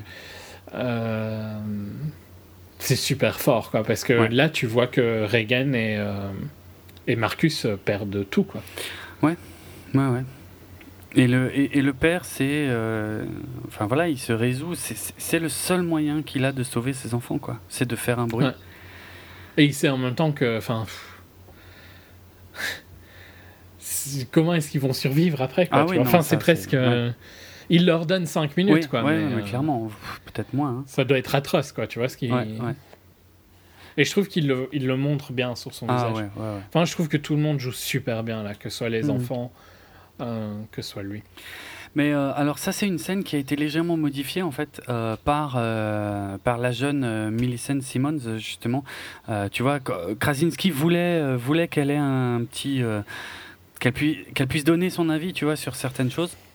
Et c'est ce qu'elle a fait dans cette scène en fait, parce que logiquement, il devait faire euh, en signe, il devait juste dire je t'aime. Et, euh, et elle a dit, euh, c'est elle qui a dit à Krasinski, non, dans cette scène-là, vu ce qui se passe entre les deux, il faut qu'il dise je t'ai toujours aimé. Mm. Et, et non seulement Krasinski a accepté, mais apparemment il a fondu en larmes en fait, euh, quand il s'est rendu compte à quel point elle avait raison et à quel point ça, ça, ça ajoutait Ouais, à c'est la super scène. fort hein, quand Mais même. ouais, hein. ouais. Hmm. Parce qu'ils ont cette relation euh, clairement difficile de la perte. euh. Je pense Mm. que c'est les deux qui se sentent le plus coupables de la perte euh, Ouais, bah oui. de Beau, quoi. Ouais. Euh, Enfin, quoique, hein, euh, Evelyne aussi hein, se sent coupable Oui, parce qu'elle dit j'aurais pu le porter. Il y a un euh. dialogue, oui. un Mais, je- on le ressent, enfin, je sais pas, il y a moins de. Ouais. C'est moins mis en avant que, que, la relation, que la culpabilité de Reagan Mm. et la culpabilité de Lee, je pense, en tant que père. Quoi. Ouais, ouais. Euh, ouais, non, c'est vrai que le, le langage est super, euh, super émotionnel à ce moment-là. Mhm, mhm. Par contre, pour être franc, moi j'ai eu un peu plus de mal avec le fait que que- qu'elle déplace la voiture euh, comme ça, donc comme dit frein à main ou drive ou je ne sais quoi. Ça n'a pas beaucoup d'importance, en tout cas sans allumer le moteur quoi qu'il arrive. J'ai eu un peu plus de mal parce que la bestiole, elle est où à ce moment-là quoi? Pourquoi elle suit pas directement la voiture? Ça fait quand même Ouais. avec ou sans Ça fait moteur. quand même du bruit. Ouais, voilà, ça, je suis fait, ça fait quand même pas mal de potins.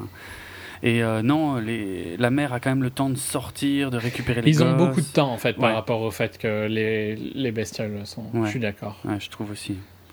Parce qu'au final, c'est là où le sacrifice de Lee, et si tu veux le voir dans un sens ultra logique, a peu de sens. Parce Bah que pff, il va tuer Lee, et puis après, il va tuer les gosses. Bah, hein. oui. C'est vite fait, quoi. Oui. Mais bon, Euh, vaut mieux laisser une chance que pas du tout, on va dire. Oui, oui, ok. Mais... Est-ce que c'est la voiture était le meilleur euh, Non, ouais. outil ou est-ce qu'ils auraient dû sortir à ce moment-là, tu vois? Je pense que le problème du film à ce moment-là, c'est qu'il faut ramener les enfants dans la cave, euh, enfin dans une des caves, euh, enfin Enfin, il faut les ramener à- dans un groupe, quoi. voilà, dans la maison, parce que la mère n'a plus quitté la maison. Elle a, elle a vu tout Ouais. ça en vidéo avec le système de surveillance, mais euh, il faut les remettre ensemble. Et puis bon, euh, si, si les gamins couraient, c'était peut-être pire finalement, tu vois. On se serait dit, mais pourquoi la bestiole les a pas euh, direct euh, dégommés pendant qu'ils couraient, quoi. Mais il pourrait, elle ne pourrait ne pas les entendre. Ben. Parce qu'il Ah, court juste avant, sable. tu vois, quand le vieux. Ouais. Ouais, oui. Ah oui, c'est vrai, en fait. Ouais, ça fait moins de bordel, toujours moins de bordel que la voiture, en fait, ouais. Que la voiture, dans tous les cas. Ok, petit point faible euh, du film à ce moment-là, ouais. Bon, euh, ouais, c'est pas, c'est un peu comme le silo, quoi. C'est, Oui, c'est un peu comme plein de petits points faibles qu'il a. C'est juste que voilà, si tu veux avancer un peu dans, c'est un film d'une heure et demie. Et tout ce qu'on veut, c'est des trucs plus logiques. Ça aurait ralenti à mort euh, bah, tout à fait, tout à fait. le film. Euh, après, euh, moi j'ai vu passer sur Twitter, par exemple, une, je, je dirais pas, pas jusqu'à dire que c'était une critique, mais qui, qui- une question, c'était comment ça se fait qu'ils ont encore de l'électricité? Bon, moi Ça, de nos jours, franchement, euh, les panneaux solaires, euh, des batteries Tesla, euh, ils sont en 2020. C'est pas choquant, Mm. je trouve. ouais, ouais, c'est ce que je me suis dit aussi. C'est pas, pour être franc, ça m'a pas travaillé en fait, ça m'a pas. En fait, c'est. Après, c'est peut-être le fait de suivre des channels YouTube où les gens sont un peu, tu vois, pas. vivent un peu. Non, pas des prépares ou des trucs Ah, comme ça, oui. mais. Euh, vivent un peu plus, tu vois, dans la situation où ils vivent, Oui. c'est des gens qui sont beaucoup plus préparés que nous. quoi. Oui, c'est vrai, c'est vrai, c'est pas Euh, impossible. Mm. Ils ont, euh, ouais, ils sont beaucoup plus self sustainable que nous. Ouais. quoi. Donc, mm, et vu qu'il a l'air quand même intelligent, tu vois, ça, mm, il essaye de réparer le truc et tout ça. Ouais. Tu t'harvestes, hein, les panneaux solaires. hein, Ah ouais, au c'est clair, c'est et, clair. euh, Tu prends, euh, tout est gratuit hein, à ce moment-là. Ouais, tout, Donc, tout est euh, gratuit, mais ça fait du bruit. tout, ça aussi. Hein. T'imagines Ben- aller détacher des panneaux solaires et les transporter sans faire ah, le moindre bah, bruit c'est- long. Ah ouais, je pense, ouais. Mais je pense que déjà de base, à mon avis, c'était un mec qui qui devait avoir plus de ressources que, que le commande des mortels. On quoi. peut le supposer. Pas au niveau argent, hein, mais au niveau Oui, euh, oui. le fait qu'ils vivent loin, quoi, Ouais, qu'ils ouais. vivent dans la campagne. Ouais. Euh, donc euh, il faut être, euh, il faut tenir. Si ça se trouve, ils après un générateur, ça fait un boucan incroyable. Hallucinant, hein, ça c'est clair, ouais. ouais, ouais. Non, mais des panneaux solaires et des batteries, je trouve pas. Après, les inverteurs font un peu de bruit, mais ça doit être jouable de les mettre dessus. Tu vois, que ce soit pas. que ce soit suffisamment isolé pour qu'ils fassent pas trop de bruit. Mm, mm. Je sais pas, je trouve pas ça super choquant. Non. Je pense que c'est jouable. Ça m'a pas gêné. On n'est on pas dix ans après la catastrophe, tu vois. On est on n'est pas si loin. hein. On est un an et trois mois a priori après euh, le début du foutoir. Donc euh, pourquoi pas. Ouais. Je sais pas. Euh, Il y a beaucoup, beaucoup de gens sont quand même. euh, Enfin, le solaire, c'est quand même de plus en plus présent. oui, oui, quoi. oui. En plus, oui. Donc, après, ouais, l'hiver, ça doit être plus chaud. Mm. Parce que là, ça produit plus rien quasiment en hiver. Euh, vrai. Le photovoltaïque. C'est mais- vrai. Bon, soit, des détails. Ouais. Ça m'a pas, vraiment pas dérangé, parce que. Non, je- pareil. ouais, voilà. Euh, ouais, Est-ce que tu pourrais imaginer qu'il a un générateur quelque part? Il faudrait qu'il soit vraiment loin hein, pour pas qu'on l'entende. Non, je vois pas trop. Parce que ça fait vraiment un boucan Ah oui, incroyable, oui, le oui. générateur. Soit. Non, il faut l'accepter. Je crois que c'est pas. Mais rien de grave. Non. Euh, C'est, c'est- tu peux l'expliquer dans tous les cas. tu pourrais, ouais. Tu pourrais. C'est un peu, euh, tu vois, un peu cherché, Mhm. mais panneau photovoltaïque plus batterie, euh, Ouais. c'est jouable. Ok, bon, bah, c'est la confrontation finale dans la cave. Euh, les gamins sont terrorisés. Emily Blunt a son fusil à la main. euh, et là, euh, bah, bon, de toute façon, on n'a pas vraiment d'explication à ce phénomène, mais quand la créature se rapproche du, du dispositif que porte Reagan, euh, ben, euh, ça, ça crée un espèce de feedback qui, qui, qui fait mal à Reagan, mais qui fait mal à la créature aussi. Alors, j'ai pensé juste à un truc quand je voyais le film, c'est que c'est pas la première fois à ce moment-là dans le film. Et Mhm. au final, si tu réfléchis quand même deux secondes, c'est que ce truc ne lui sert à rien apparemment. Euh, Non. Et, et il lui a déjà fait mal avant. J'aurais été elle, je l'aurais enlevé. Ouais, mais par contre, elle, elle vient de voir que son père travaillait dessus. Ah oui, à ce moment-là, oui. Quand elle rentre dans la Oui, pièce. oui, oui, euh, bien sûr. Bien sûr, elle, elle voit tous les travaux. oui, pourquoi est-ce qu'elle l'a à ce moment-là Oui, Ouais. ok, à la Elle aurait pu l'enlever depuis longtemps, tu vois. Je veux dire, ça sert à rien. Et en plus, ça lui a fait mal. Moi, je serais elle, je l'aurais enlevé. Mais bon, bref. Encore une fois, si... C'est aussi un lien avec son père, quand même, par contre, je pense. Ouais, allez, ouais. Non, mais je suis pas en train de dire qu'elle aurait dû l'enlever, hein, mais euh, il était raisonnable de penser que, que la réaction euh, aurait pu être de l'enlever la première fois où ça lui a fait mal, quoi. C'est tout. Mais euh, Ouais. bref. Et hum, par contre, je trouve l'idée tellement géniale, quoi. Euh, l'idée de, de voilà, c'est elle souffre, elle elle l'arrache, elle voit le micro et là elle le colle au micro et l'autre ça lui fait une espèce de tête de chou-fleur et tout. Il y a tout qui s'ouvre il n'y a plus qu'à tirer dedans et euh, c'était tellement génial, quoi. Euh, c'est tout simple, c'est une bonne idée. Ça n'a pas beaucoup de sens scientifiquement parlant, on n'a pas vraiment l'explication, mais on s'en fout, ça marche quoi. C'est tout ce qu'on a besoin de savoir. Et euh, ces, ces créatures, puisqu'il y avait une espèce d'armure hein, qui, empêchait de pouvoir Mhm. les blesser, euh, ben là, on, voilà, on a le moyen de les enlever. Et, moi, finalement, je me suis fait la remarque à ce moment-là, je me suis dit, mais attends. Finalement, c'était marqué aussi sur les coupures de journaux et tout machin, finalement, depuis le début, que euh, si le, le- la particularité de ces bestioles, c'est qu'elles entendent tout. Moi, je, enfin, je sais pas, il m'aurait paru euh, logique de penser que euh, ils auraient pu depuis très longtemps exploiter ça, parce que c'est finalement ça leur point faible, quoi. Si, en fait, c'est quand on a un gros plan, tu sais, sur l'oreille de la bestiole qui a l'air ultra sensible, que je me suis dit, mais putain, mais en fait, il y avait tellement quelque chose à faire depuis longtemps, quoi. De leur foutre, je sais pas moi, du euh, du Pantera à fond les ballons euh, dans des grosses enceintes, et les bestioles, elles peuvent rien faire, quoi. Mais bon, apparemment. Mais je suis pas sûr que c'est le bruit. Pour moi, c'est plutôt les ondes. euh, Ouais, c'est- si ça se trouve, c'est une fréquence bien particulière. Ouais, c'est voilà. Je pense que ça ouais. vient d'une fréquence. Oui. quoi. Non, t'as raison. Euh, Par contre, est-ce que l'armée aurait pu trouver ça, ça. ou pas? C'est difficile à dire. ça que je me suis dit. Mais ouais, bon, après, voilà, j'en sais rien, quoi.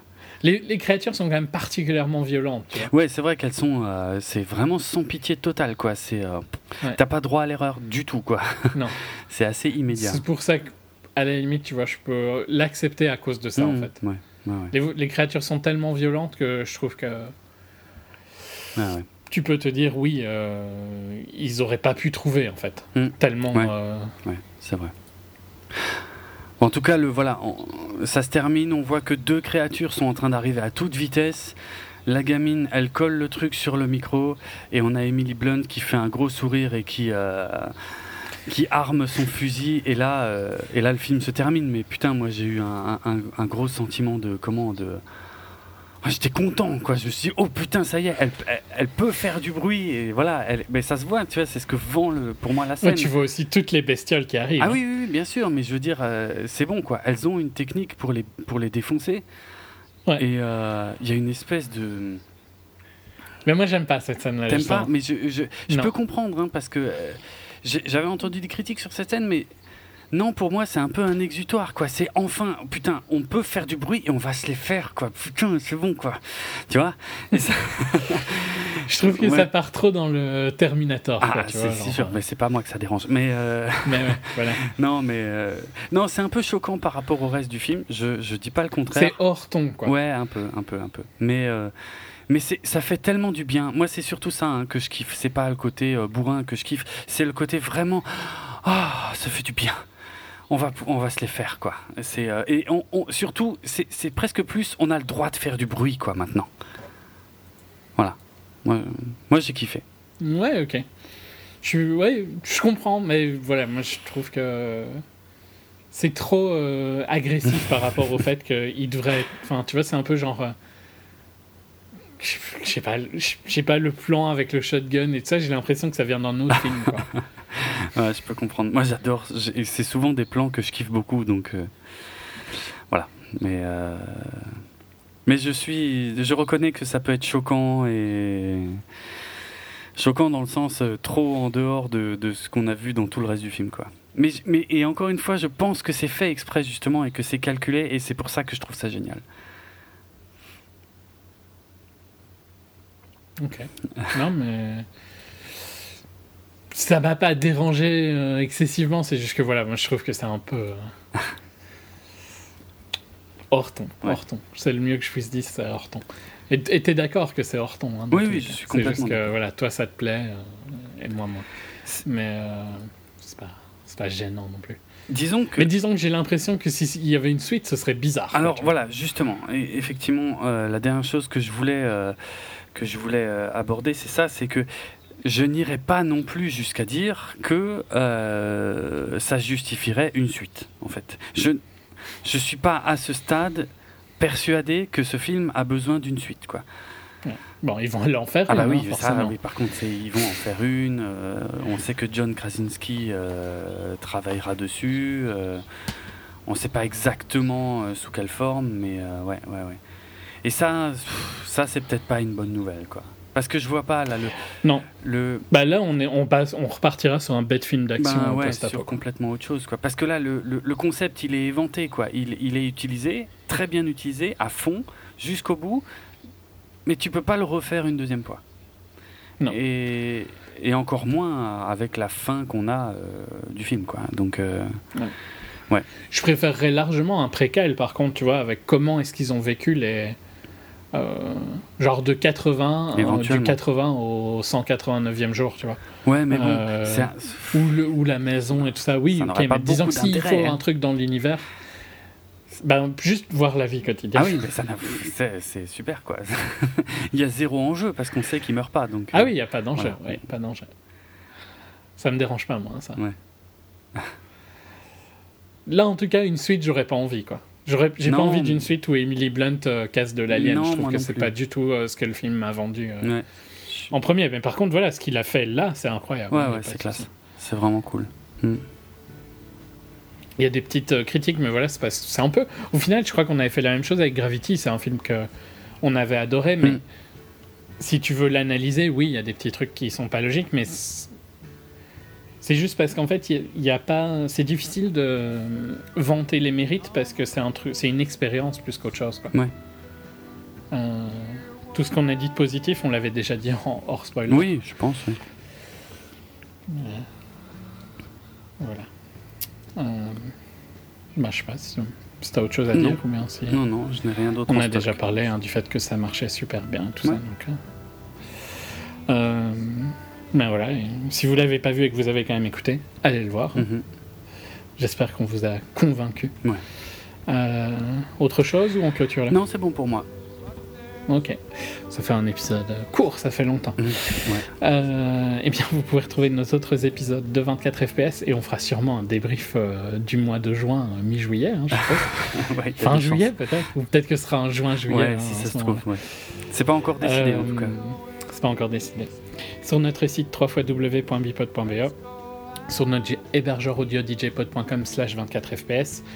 Pouvez également nous retrouver sur vos programmes de téléchargement de podcasts favoris, Apple Podcasts, etc.